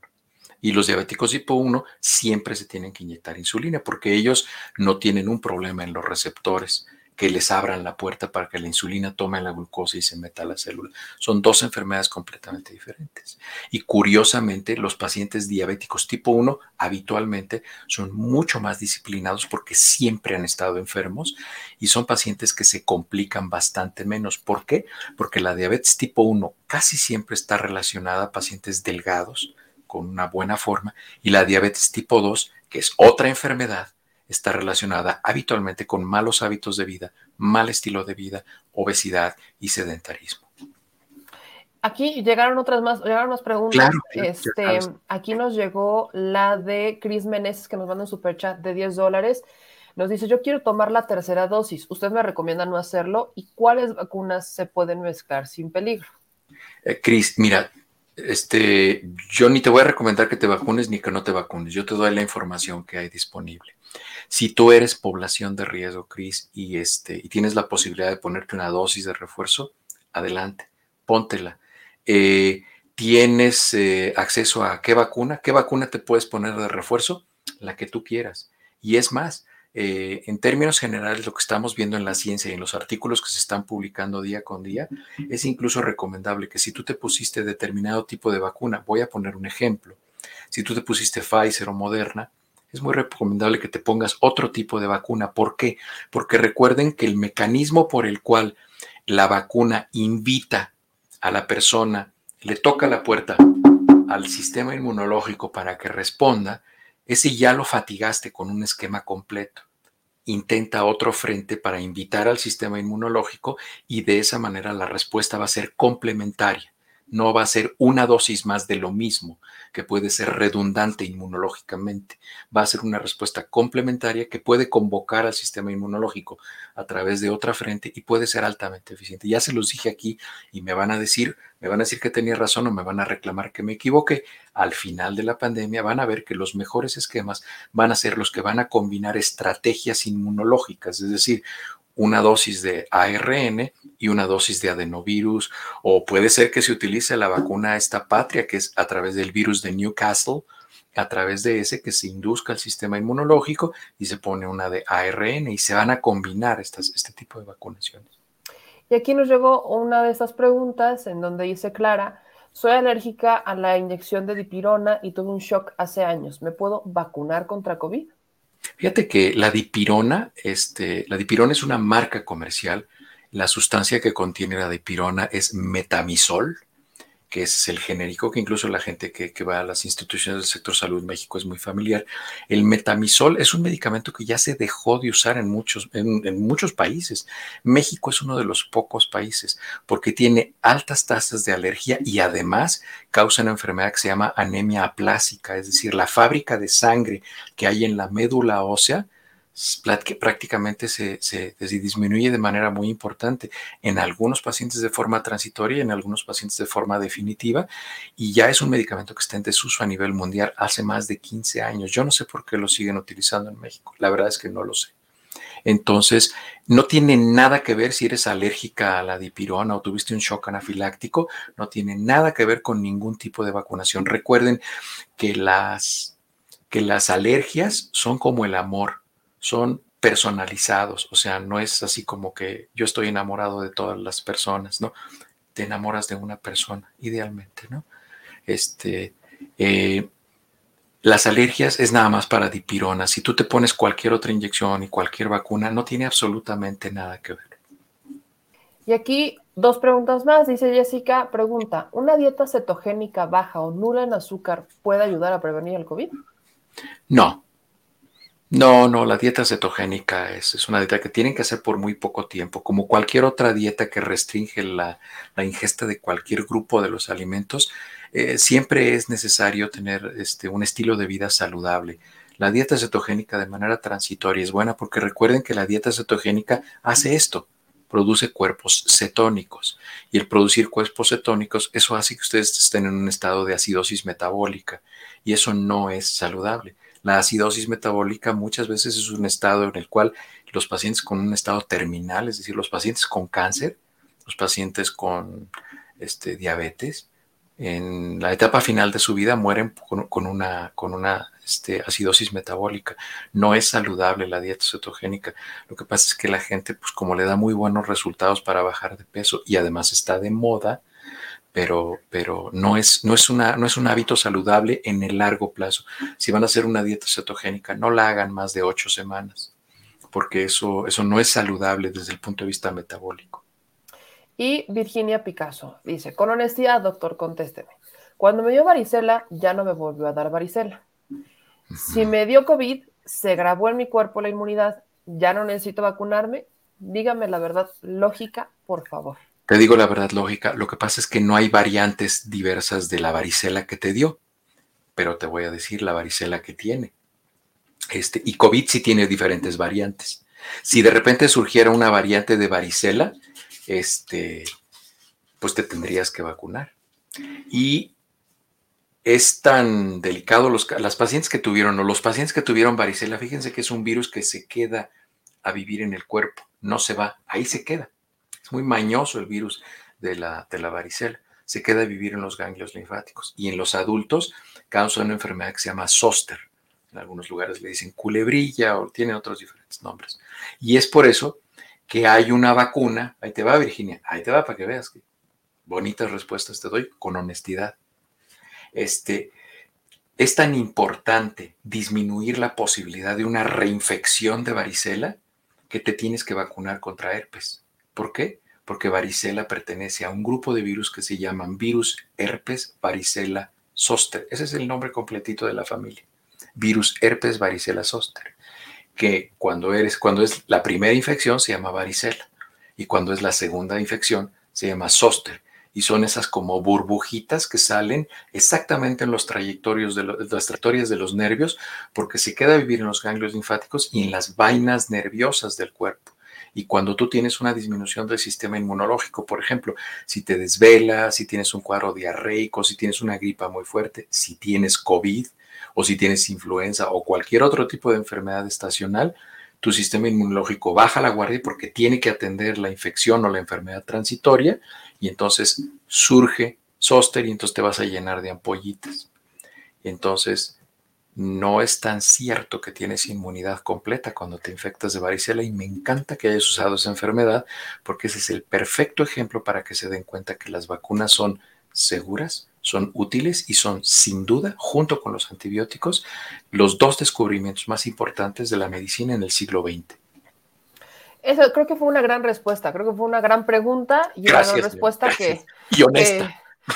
honesta, honesta. Aquí justamente, y miren, complemento, cereza del pastel, dice Balbina. A mí me dio eh, herpes zóster y el doctor me dijo que era parte de la varicela, que por el estrés, y sí es muy doloroso. O sea, como la cereza del pastel para para cerrar el círculo virtuoso, le llaman los políticos, y otro testimonio como el de Ixti, que dice, tiene razón, ahí me dio varicela y con tantito me hace enojar mi esposo y me salen y es doloroso. Es la culpa, siempre, siempre. Acuérdense que en el, acta de matrimonio, abajo, en la letra chiquita, dice, todo lo que suceda a partir de la firma de este documento es culpa de responsabilidad, es correcto. Aunque haya muerto, el ¿eh? concubinato también ocupa. También, aunque no hay un contrato por medio, es, de palabra. Eso es la diferencia entre el contrato, entre el contrato contrario y el crédito a palabras, la, diferencia. Doc, ¿va a haber programa sábado? Sí, claro. Acuérdense que ya lo pasamos al sábado a las 7 para que la gente trabajadora este, pueda atenderlo. Yo creo que vamos a seguir hablando. Vamos a hablar de dos cosas. Vamos a hablar de los rebrotes y de los picos. Esa es una. Y vamos a seguir hablando de la vacunación eh, universal, es decir, para todas las personas. Vamos a seguir hablando de eso porque sigue habiendo muchas preguntas, me siguen mandando muchos comentarios, entonces vamos a seguir hablando de lo que la gente nos pida, ¿no? Este, lo vamos a seguir haciendo y los quiero invitar, voy a estar en una plática con con, no sé si viste el tuit de la hija de Julio Astillero, de Julio Hernández. Ella tiene un programa los jueves que se llama El Palo de la Piñata. No sé por qué le puso así, pero pues, bueno, así se llama su programa en el canal de Julio Astillero, que más, más, más o menos es un poquitito antes de tu programa. Y yo voy a estar ahí como a las nueve hablando. Y vamos a hablar acerca de las de las teorías de conspiración respecto a las vacunas y todo esto. Y les voy a preparar un programa muy bonito, van a ver, porque voy a hablar de eso, que, lo estaba platicando hace rato este, con, con Rocío. Es algo que no tiene nada que ver con las teorías. No son teorías. O sea, les están haciendo el favor de elevar y decir que son teorías, pero no son teorías. Gran programa. ¿Ese va a ser cuándo? ¿El viernes? jueves. El jueves empieza a las 8 de la noche, pero van a estar otras personas, pero yo voy a estar a las 9 y 20. Pues ya el jueves para que lo vayan a ver ahí al, canal de, Julio Astillero, para que estén ahí pendientes. Y, y, Doc, por ahí me enteré que usted está haciendo como una encuesta, una encuesta pública al pueblo, al pueblo de México y del mundo en redes sociales. Sabes que es para publicar un libro de poemas y cuentos breves. Yo de hace tiempo he escrito, incluso hay un libro mío en Amazon, si te meten y ponen en Amazon Héctor L. Frisbee, El Largo Camino, van a ver, yo tengo un libro publicado en Amazon.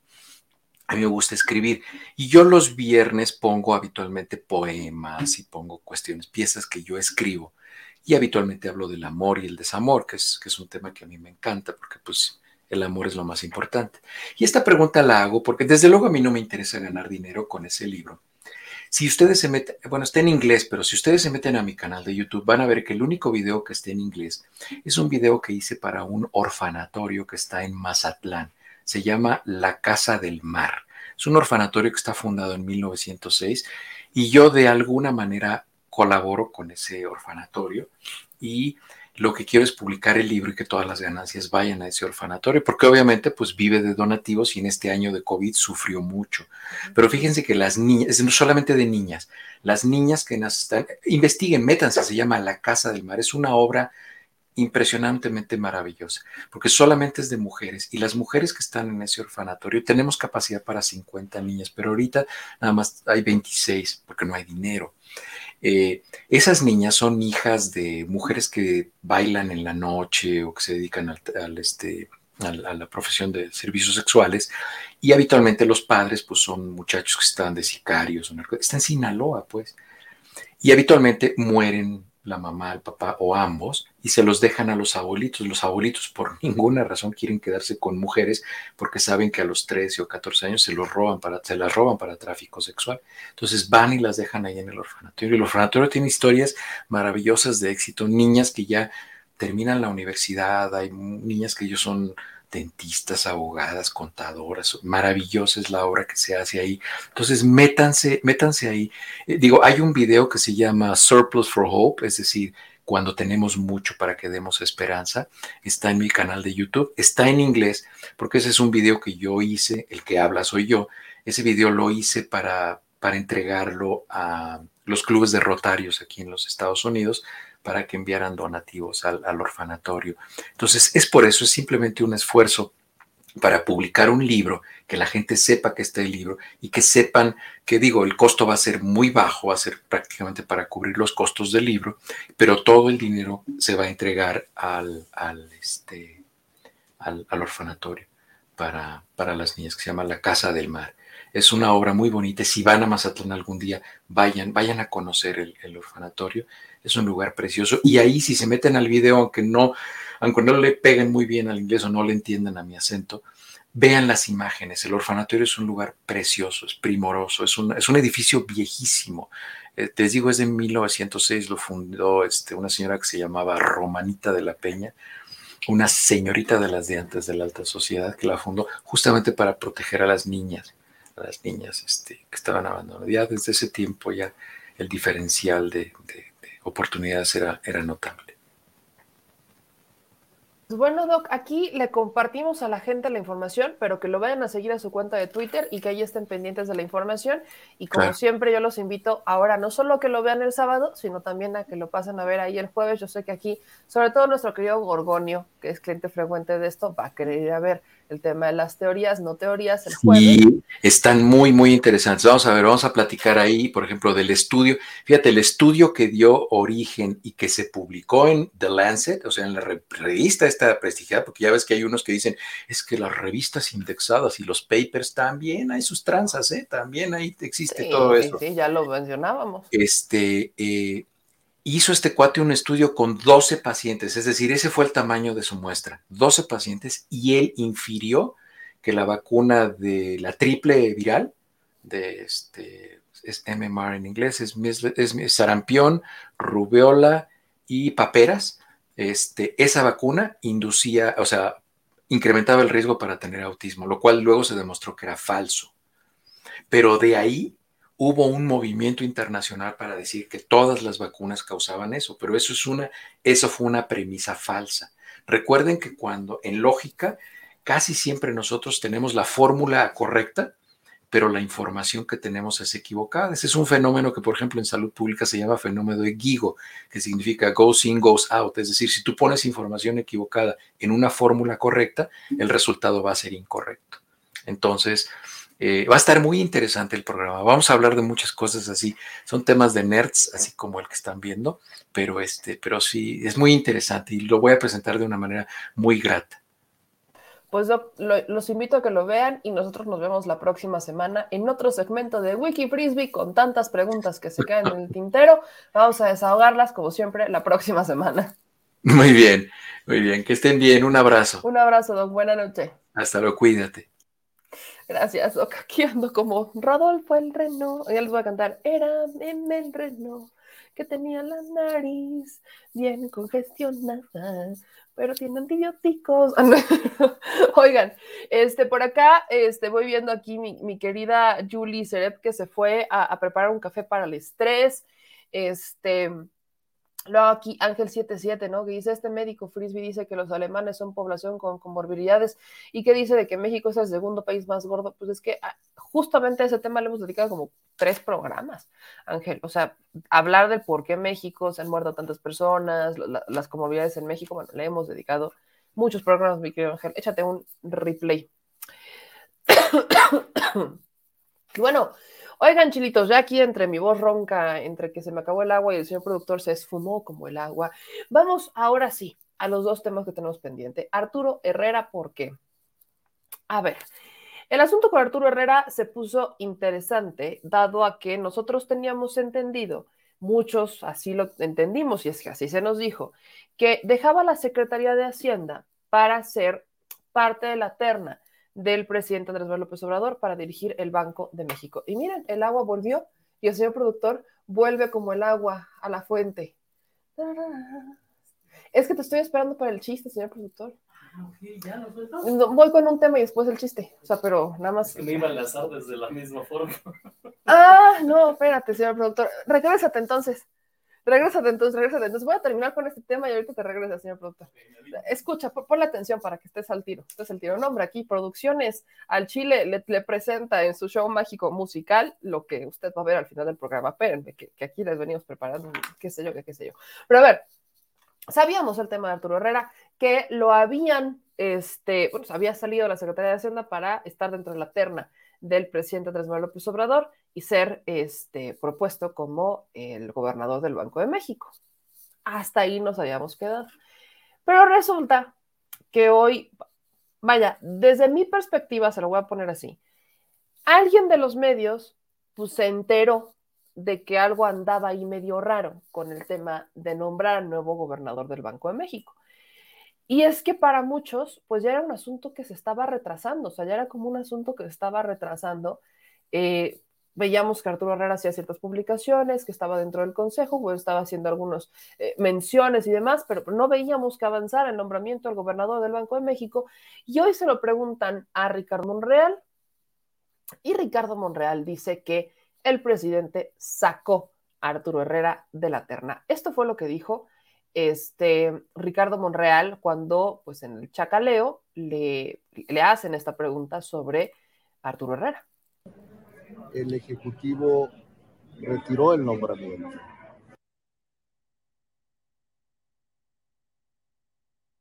Apérenme, que lo saque a la mitad. Pero usted no se me preocupe, ahorita se lo busco. El asunto, digo, eh, para no hacerles un cuento largo, es que dice que el Ejecutivo sacó al este, Arturo Herrera de la terna y que lamentablemente, pues lo habría hecho ya hace tiempo, o sea, no fue ahorita. O sea, no fue algo que hiciera ahorita, sino que fue algo que habría hecho pues ya hace, hace un tiempito, desde agosto desde agosto habría sacado a este Arturo Herrera. Aquí les voy a compartir que es el mismo clip que tiene Cuadratín. Les comparto este clip que tiene Cuadratín sobre lo que dijo Ricardo Monreal para que ahora sí lo podamos escuchar. El Ejecutivo retiró el nombramiento desde agosto. El de gobernador. Desde, no es para gobernador, es para miembro de la Junta y la Junta procede. Eh, para nombrarlo. Eh, pero desde agosto, eh, la oficina del Ejecutivo retiró el nombramiento. Y nosotros no hacemos otra cosa sino aceptar la decisión. No, no, no, eso no lo alegan en el oficio, simplemente este, se, se, notifica que se retira. Ahora, ah, yo considero que el ex secretario de Hacienda, Arturo Herrera, es un buen elemento, es un hombre conocedor de la materia y es un hombre que eh, me parece tiene conocimiento para el cargo, pero es una decisión del Ejecutivo. Eh, luego... Bueno, el asunto aquí es que no sabemos por qué. O sea, solamente sabemos que el presidente Andrés Manuel López Obrador saca a Arturo Herrera. Esto es algo que ya confirmó también Arturo Herrera. A través de su cuenta de Twitter, el exsecretario de Hacienda, pues comparte, ¿no? Que con relación a la información que se publicó el día de hoy, pues quisiera informar que efectivamente el presidente le informó hace una semana que había decidido reconsiderar su nombramiento al frente del Banco de México. No sabemos por qué, pero ya hay muchos rumores. ¿Y cuáles son los rumores? Pues hay ciertos columnistas, particularmente en El Economista.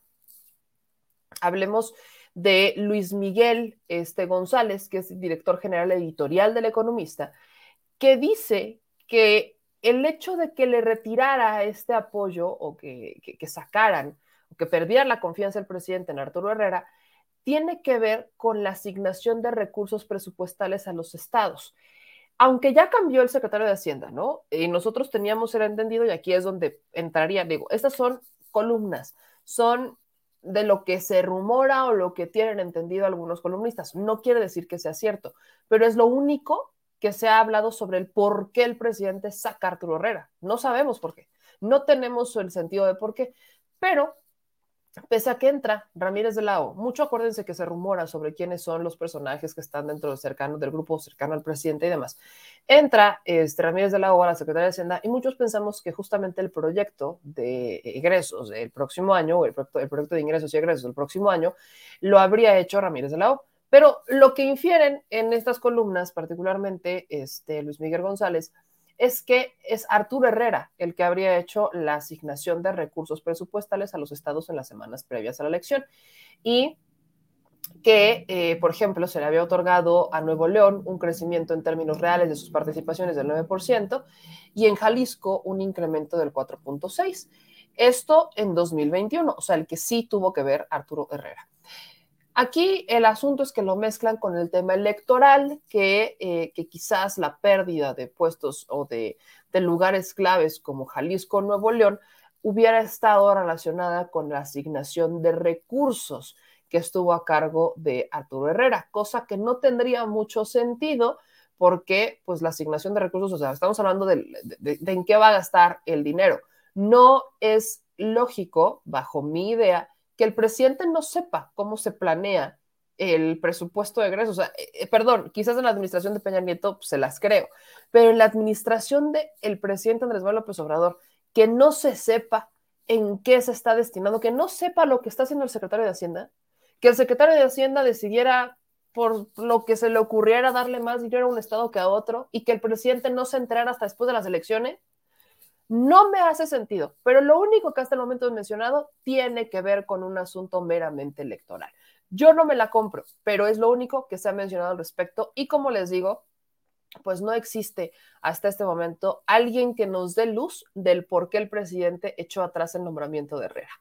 Lo único que existe alrededor de esto es que lo relacionan con un asunto meramente electorero, que lo relacionan con un asunto que, este, que tiene que ver con la asignación de recursos del 2021 y el trabajo previo realizado en el año y nada tendría que ver con este con algún tema que ahí quedara pendiente. No lo sabemos, pero pues vamos a ver qué está pasando. Habrá que ver. Quizás podría tener ahí, ah, recuerden que Arturo Herrera dentro de las últimas cosas que hizo fue un tema con aduanas, o sea, dentro de las últimas cosas que hizo, pero yo le repito, estamos hablando de una administración que se ha caracterizado por controlar perfectamente el dinero.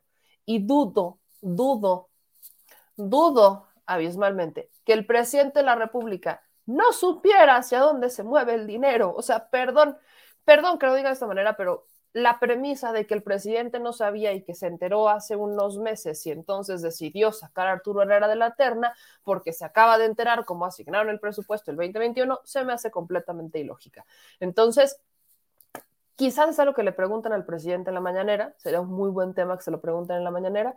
Me encantaría preguntárselo, pero bueno, a estas alturas no sé si voy a ir mañana o no porque rinitis alérgica, pero por algo, algo pasó ahí que el presidente saca de la terna Arturo Herrera. No sabemos si fue para bien o fue para mal, o no sabemos si hubo un mejor perfil que Arturo Herrera para eh, ser el gobernador, o no sabemos si hubo ciertas negociaciones quizás que el presidente tuviera ahí este, que realizar para buscar un perfil en el Banco de México. No, sabemos si tuviera que ver con negociaciones, porque recordemos que el interés de que el presidente pusiera a Arturo Herrera eh, eh, como parte del Consejo y que eventualmente la Junta lo eligiera como gobernador del Banco de México, tenía mucho que ver con el que el presidente quería utilizar, este, quería hacer unas readaptaciones ahí con el tema del Banco de México para pagar deuda, con el dinero, los eh, remanentes y demás. Quería el presidente pues utilizar ese recurso para pagar deuda y que es a lo que no le gustaba mucho a los, este, a los al actual gobernador del Banco de México ni a muchos economistas. Entramos también en una controversia de si se puede o no se puede. Había algunas reformas que querían hacer en el Banco de México que no eran muy del agrado de cierto sector poderoso. Entonces, vamos a ver, vamos a ver qué es lo que pasó. Pudo haber sido una negociación, pudo haber sido una propia actitud de Arturo Herrera, algunas decisiones que se acabaran de enterar el presidente, no lo sabemos, pero como algo vuelvo y repito el tema, me queda claro es que esta administración lo va a decir, porque si se lo preguntan, lo va a responder. Gracias a Humberto Vidal que nos manda un super chat de 5 dólares. Aquí dice, eh, Freddy, Arturo Herrera es un traidor, ya supo el vínculo con su patrón que lo llevó a la 4T, dice Freddy González. Dicen acá en sus comentarios, hay muchas especulaciones sobre Arturo Herrera. El presidente deja que se desplayen y luego los corta por malos elementos. Eso es cierto. Eh, y sobre todo cuando hay tema de traiciones, híjole, sale bye. Dicen acá, eh, que pasen buenas noches a todos y por favor si conocen a que no se ha puesto la vacuna, convénzalos. Gracias a José Rivas. Eh, dice Yolanda, era de esperarse desde un principio que Arturo Herrera, el secretario de Hacienda, enseguida se dio a conocer que era alumno de Ursúa, solo era cuestión de tiempo. Bueno, es que de eso desde un principio lo sabíamos, ¿no? Eh, Ursúa llegó y Arturo Herrera, pues ahí estaba. No sabemos si ahí hubiera un tema. Dice Mario Merino, según una cuenta de Twitter del doctor Jalife, dice que traicionó a la 4T y que estaba saboteando a Ramírez de la O. No lo, no, lo descarto, ¿eh? No lo descarto porque es algo que, le repito, al presidente no, no le gusta.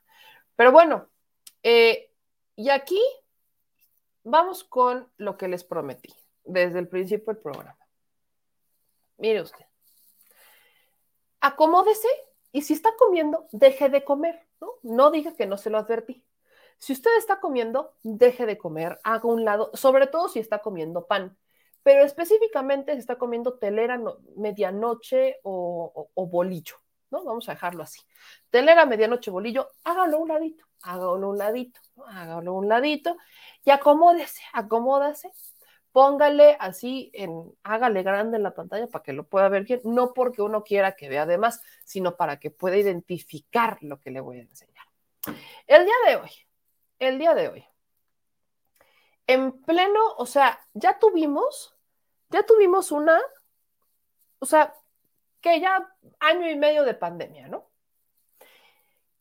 Y en este año y medio, ¿no? Ya nos eh, explayamos con el tema del Zoom, ya sabemos cómo, o sea, creo que ya sabemos cómo hacer videollamadas. Sobre todo, quiero pensar si uno está en el Senado, ¿no? O en la Cámara de Diputados, o está dentro de algún, eh, va a estar en la función pública. Y tiene últimamente, o ha tenido muchas, pero muchas reuniones digitales, virtuales se le llama. Pues uno pensaría, ¿no? Uno pensaría que ya sabe qué debe y qué no debe de hacer, o en dónde sí, o en dónde no, ¿no? En dónde sí o en dónde no hacer una videollamada. Pues al panista Federico Doring, eh, legislador de la capital, como que se le olvidó todo lo que han aprendido y se le ocurrió que era una muy buena idea enlazarse a sesión desde el baño. Y lo hizo de, la siguiente manera. Disfrútelo, disfrútelo, porque le digo, a este pelo estuvo que se le veía la telera. Diputada Mónica Fernández César.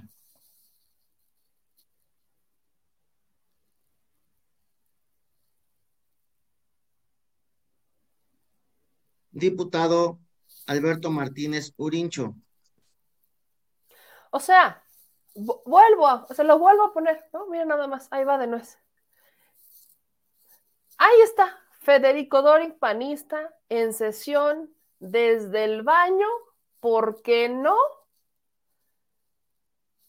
¿Por qué no? ¿No? ¿Por qué no? Hay que sacar eh, la telera, el bolillo, no, no sé, no sé, dice Víctor MX que lo agarraron como el tigre de Santa Julia, pero como no, les dije, Sandra, te dije que no comieras, pero como aquí queremos hacer una recreación, me voy a enlazar con el señor productor, que aparte se puso el tigre.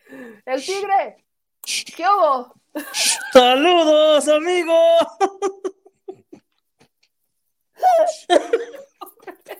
Aquí andamos. Desde las grutas de Cacahuamilpa. Ay, nos vemos mañana.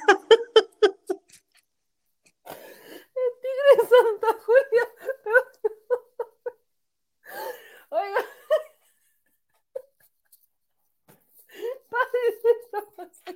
Ya no puedo. Ya, suficiente. Suficiente con esto. Ay, el señor productor, alias el tigre de Santa Julia. No, no sabe, cuando vi, cuando vi las grutas de Cacahuamilpa, todo bien, todo bien. Ay, perdonen. Ahora sí la regaste. Pero sí dice, ahora sí la cagaste. Hiciste un pequeño pleonasmo desde las rutas del cacahuamilpa. No. Ay, me voy a ahogar. Ahogué. Es que no, a ver, a ver, a ver, o sea, pero permítanme solamente, solamente hacer un gran paréntesis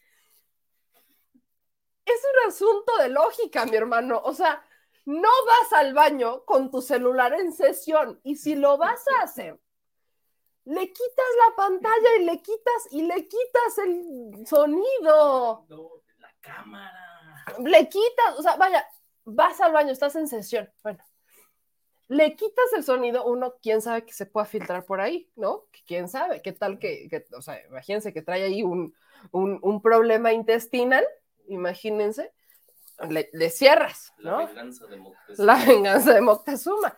Le cierras, ¿no? Le cierras el micrófono.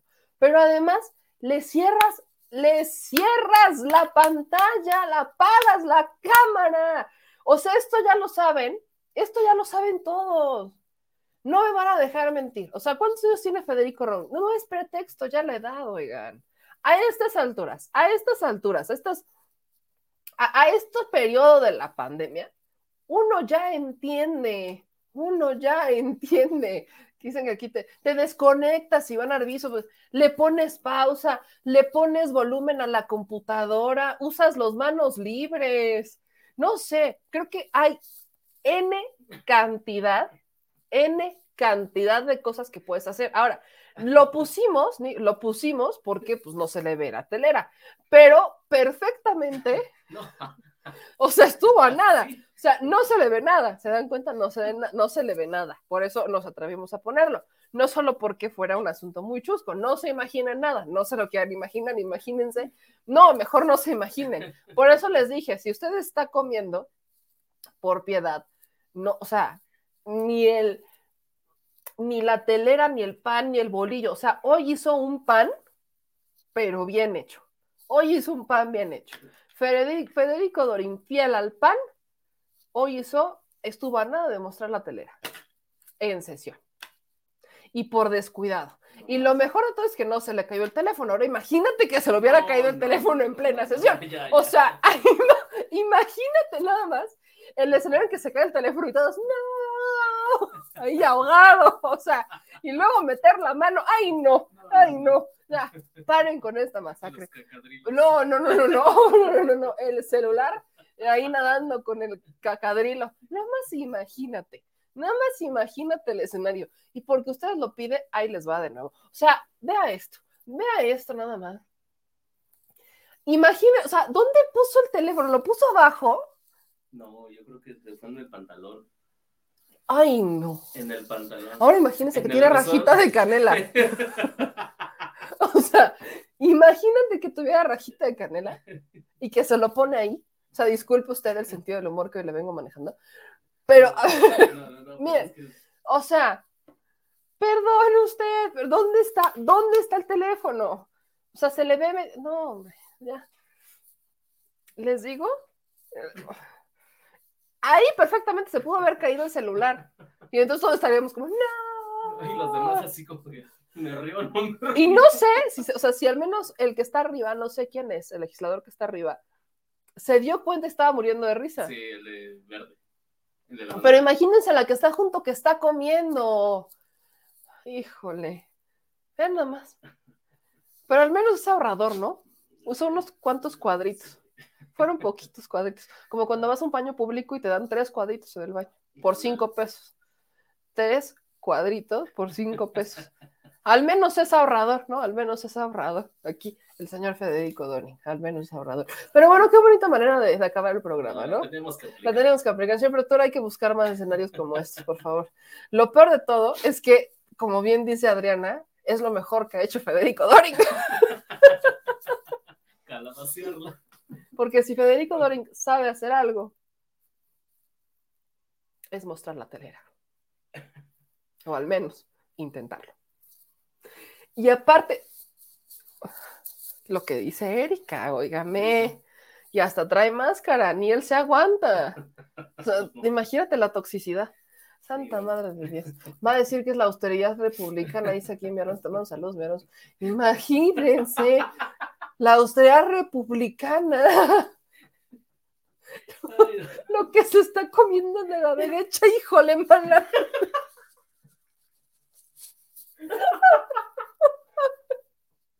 Son los mejores comentarios en la vida. Dense. Solo espero que se haya lavado las manos. Y como decía la estas son las mañanitas. Pues se tenía que cantar las mañanitas completas y el sapo verde y todo. No, hombre, no, sí tenía que aplicarla completa. Este, acá dicen, es fiel representante de su partido. De hoy en adelante será el Lord. Ay, no, ay, no, no, no, la risa de su compadre. Lo agarraron con las manos en la telera. Así es, lo agarraron con las manos en la telera, dicho sea de paso. Unos pocos cuadritos en comparación de los del avión presidencial de Peña. No se burlen, fue a sacar lo que llevan en la cabeza, Lord Pancakes, este me encantó. Este dice, hola bebé, buenas noches, yo descansa, duerme bien, por favor, cuídate mucho, muchas gracias, mi querido Jorge. Este nombre de la reunión Rubén la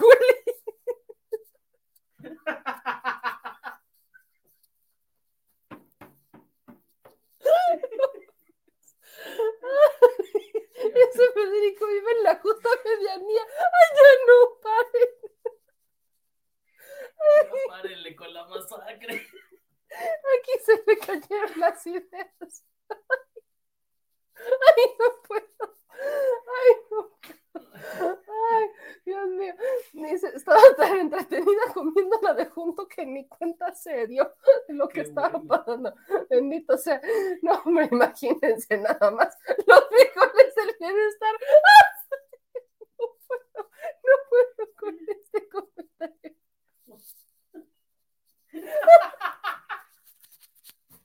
Los frijoles del bienestar.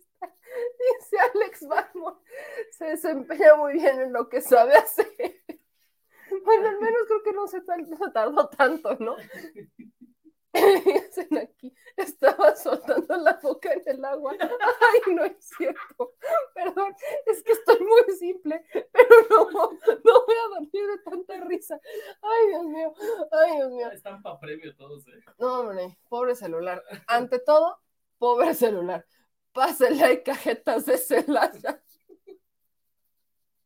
Ya, ya. Vámonos ya. Las cocinó con gas del bienestar. Ay, no. Ay, no, no, no. Bueno, ya. Déjenlo trabajar.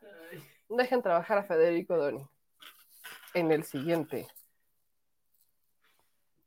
Ver. Crónicas de la telera. No, y, y revisé su Twitter y él sigue publicando normal. O sea, Ah, no, creo que ni siquiera se ha dado cuenta de que les, o sea, o sea, lo, lo del video de, de Federico Dorin tiene un, o sea, ya había salido hace un rato, pero vaya, o sea, yo me voy con este. Adiós, sale, bye. No puedo más. No puedo más. Columpiando el tamarindo, uno, dos, uno, dos. Ay, no, ay, no puedo, no puedo, no puedo. Ya, me- ¿Ven? Ya me estoy descongestionando, ¿ven? Porque uno quería reírse con ustedes. La chilebanda le dijo, ah, Caro, ah, no era acá, Caro, perdón. Ay, no puedo, ay, no puedo con esto. Crónica de una diarrea anunciada. Es que con, con lo del decreto seguro, seguro se destapó. Si tenía estreñimiento, hoy se destapó. Hay negritos para llevar. Ya nos vamos, mis chilitos. Les dejé esta gran imagen por ahí. Hubo uno que otro que me dijo, pues al final que ni quería comer, ¿no? No. Se les advirtió, se les advirtió. Y dice Sofía Herrera, se me hace de mal gusto tus chistes, solo debes informar. Híjole, Sofía, no sabía que había un manual de qué debía hacer o no hacer en mi canal, fíjate. No, no sabía, no, no sabía, mi querida Sofía, se me, se, se me olvidó, se me olvidó que quizás había un manual de cómo debes hacer las cosas en tu canal, by the book. No lo sabía, mi querida Sofía, si me lo puedes compartir, ¿no? De cómo debo hacer las cosas en mi canal, pues con todo gusto compártemelo. Y aquí ya sabes, este lo leeré, lo leeré con todo gusto, lo leeré con todo gusto. Pero, ah, por Dios, o sea, me encanta porque aquí definitivamente no es un esquema cuadrado. Entonces, este, a algunos les podrá gustar, a otros no les podrá gustar, pero definitivamente, pues es para que se rían. Y como bien dice mi querida Lupita, Además fue público.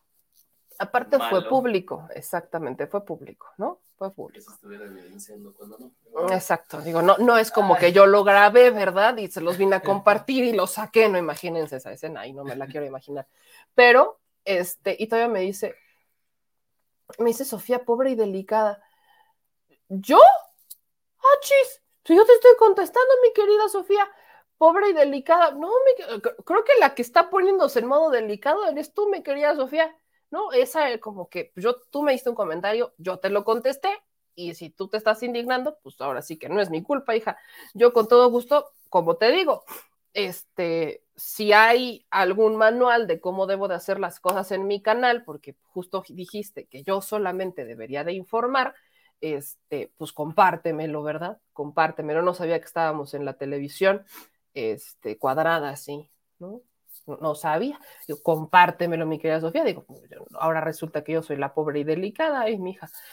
Aquí, miren, Aquí no entra gobernación. Aquí, o sea, no, no entra todavía la Secretaría de Gobernación, pero pues aquí, mira, la piel está gruesa, ¿no? La piel está, está gruesecita, aquí está gruesecita, entonces, pues ya sabe que aquí, que aquí este espacio, este espacio aceptamos sus críticas, sus comentarios, pero aguas, porque también les contestamos, y esto es recíproco, así como yo acepto la crítica y cuando me equivoco, acepto que me equivoco, este, porque lo he hecho en más de una ocasión, pues al final, bienvenidas en las benditas y maravillosas redes sociales. Bienvenidas en las benditas y maravillosas redes sociales donde ustedes pueden ver lo que ustedes quieran. Y como yo les digo, aquí la piel está demasiado gruesecita. Dicho eso, los quiero a todos, ya nos vamos a todas y a cada uno de ustedes.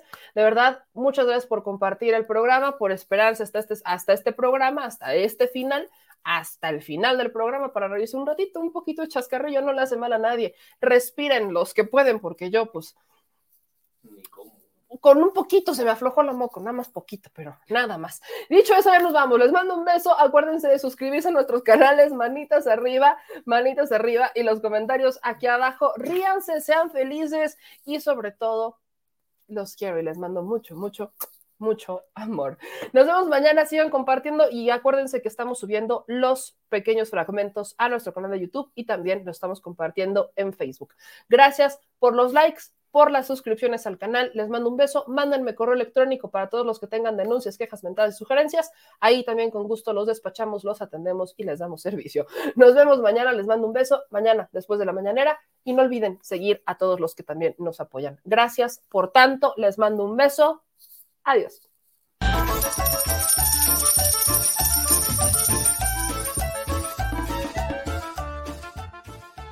Al Chile Recuerda que una forma de apoyar nuestro proyecto e impulsarnos a generar más y mejor contenido es a través de los superchats en nuestras transmisiones en vivo. Solo tienes que dirigirte al recuadro donde escribes mensajes, darle clic al símbolo de moneda, colocar los datos de tu tarjeta bancaria, el monto a donar y de forma inmediata se verá reflejado en un recuadro de color con el mensaje de tu preferencia. Otra manera, por si no nos alcanzas a ver en vivo, es ir a la descripción de nuestro video de YouTube, darle clic a la liga de PayPal y repetir el proceso como en los superchats. Ese recurso llegará directo a nuestra cuenta bancaria. En Facebook también puedes apoyarnos de forma mensual. En el inicio de nuestra página encontrarás el botón Quiero colaborar. Ahí podrás adquirir una membresía que nos impulsará a seguir combatiendo la infodemia desde esta plataforma. Y si eres de los que no confía en la tecnología, puedes hacer un depósito o transferencia a nuestro número de tarjeta Banamex, desde cualquier establecimiento, banco y hasta tu aplicación móvil. Anótalo. El número es 4766-8415-9203-0897. Recuerda, esto es completamente voluntario y es una forma de apoyar e involucrarte más con este proyecto independiente. Hazlo tuyo y comparte.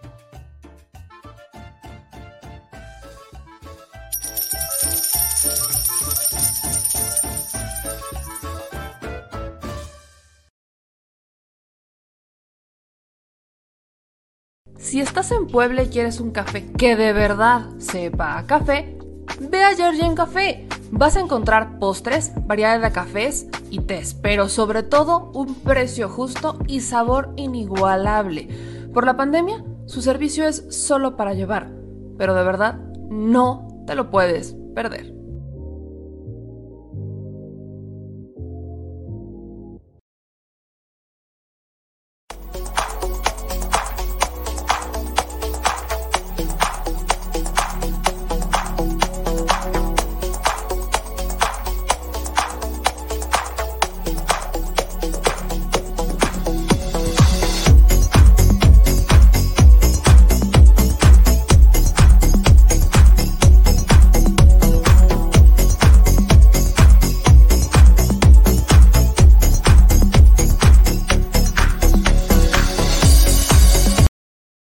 Al Chile, la indiferencia es el peor enemigo de todos y más de los animales.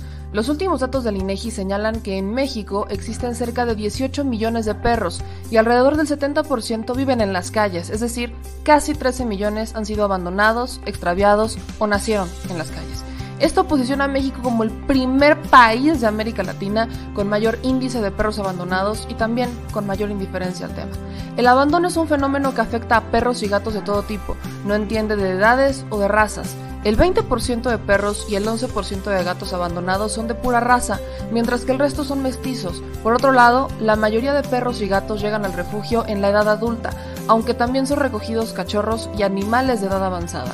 El maltrato animal también está presente y nuestro país aún está en pañales, pese a que se está comenzando a legislar para crear sanciones más severas a quienes cometan ese tipo de delitos. Por eso es importante la participación ciudadana y pedimos tu ayuda. Es hora de dejar de callar y ayudar a darles voz a quienes siempre están ahí para darnos una patita.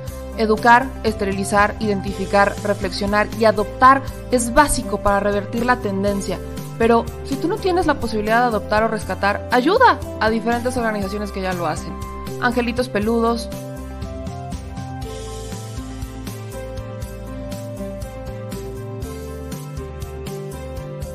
Amor sin raza.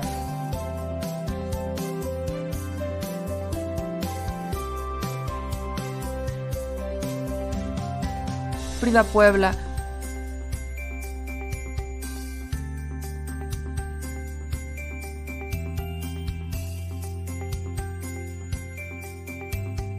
Rivera Rescue.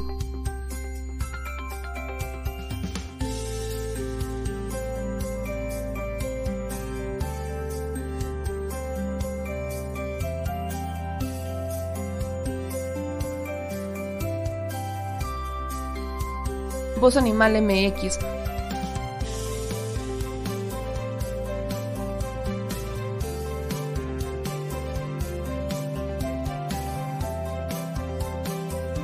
el albergue San Cristóbal,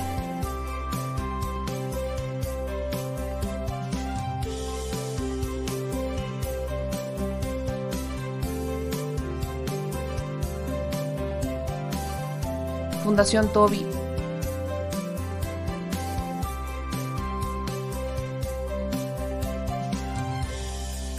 o Patitas Invisibles son algunas de las organizaciones a las que constantemente donamos y apoyamos, pero no es suficiente. Ayúdanos a que sean más voces las que salven vidas. Sus patitas, de verdad, pueden salvar tu vida. Difunde y dona.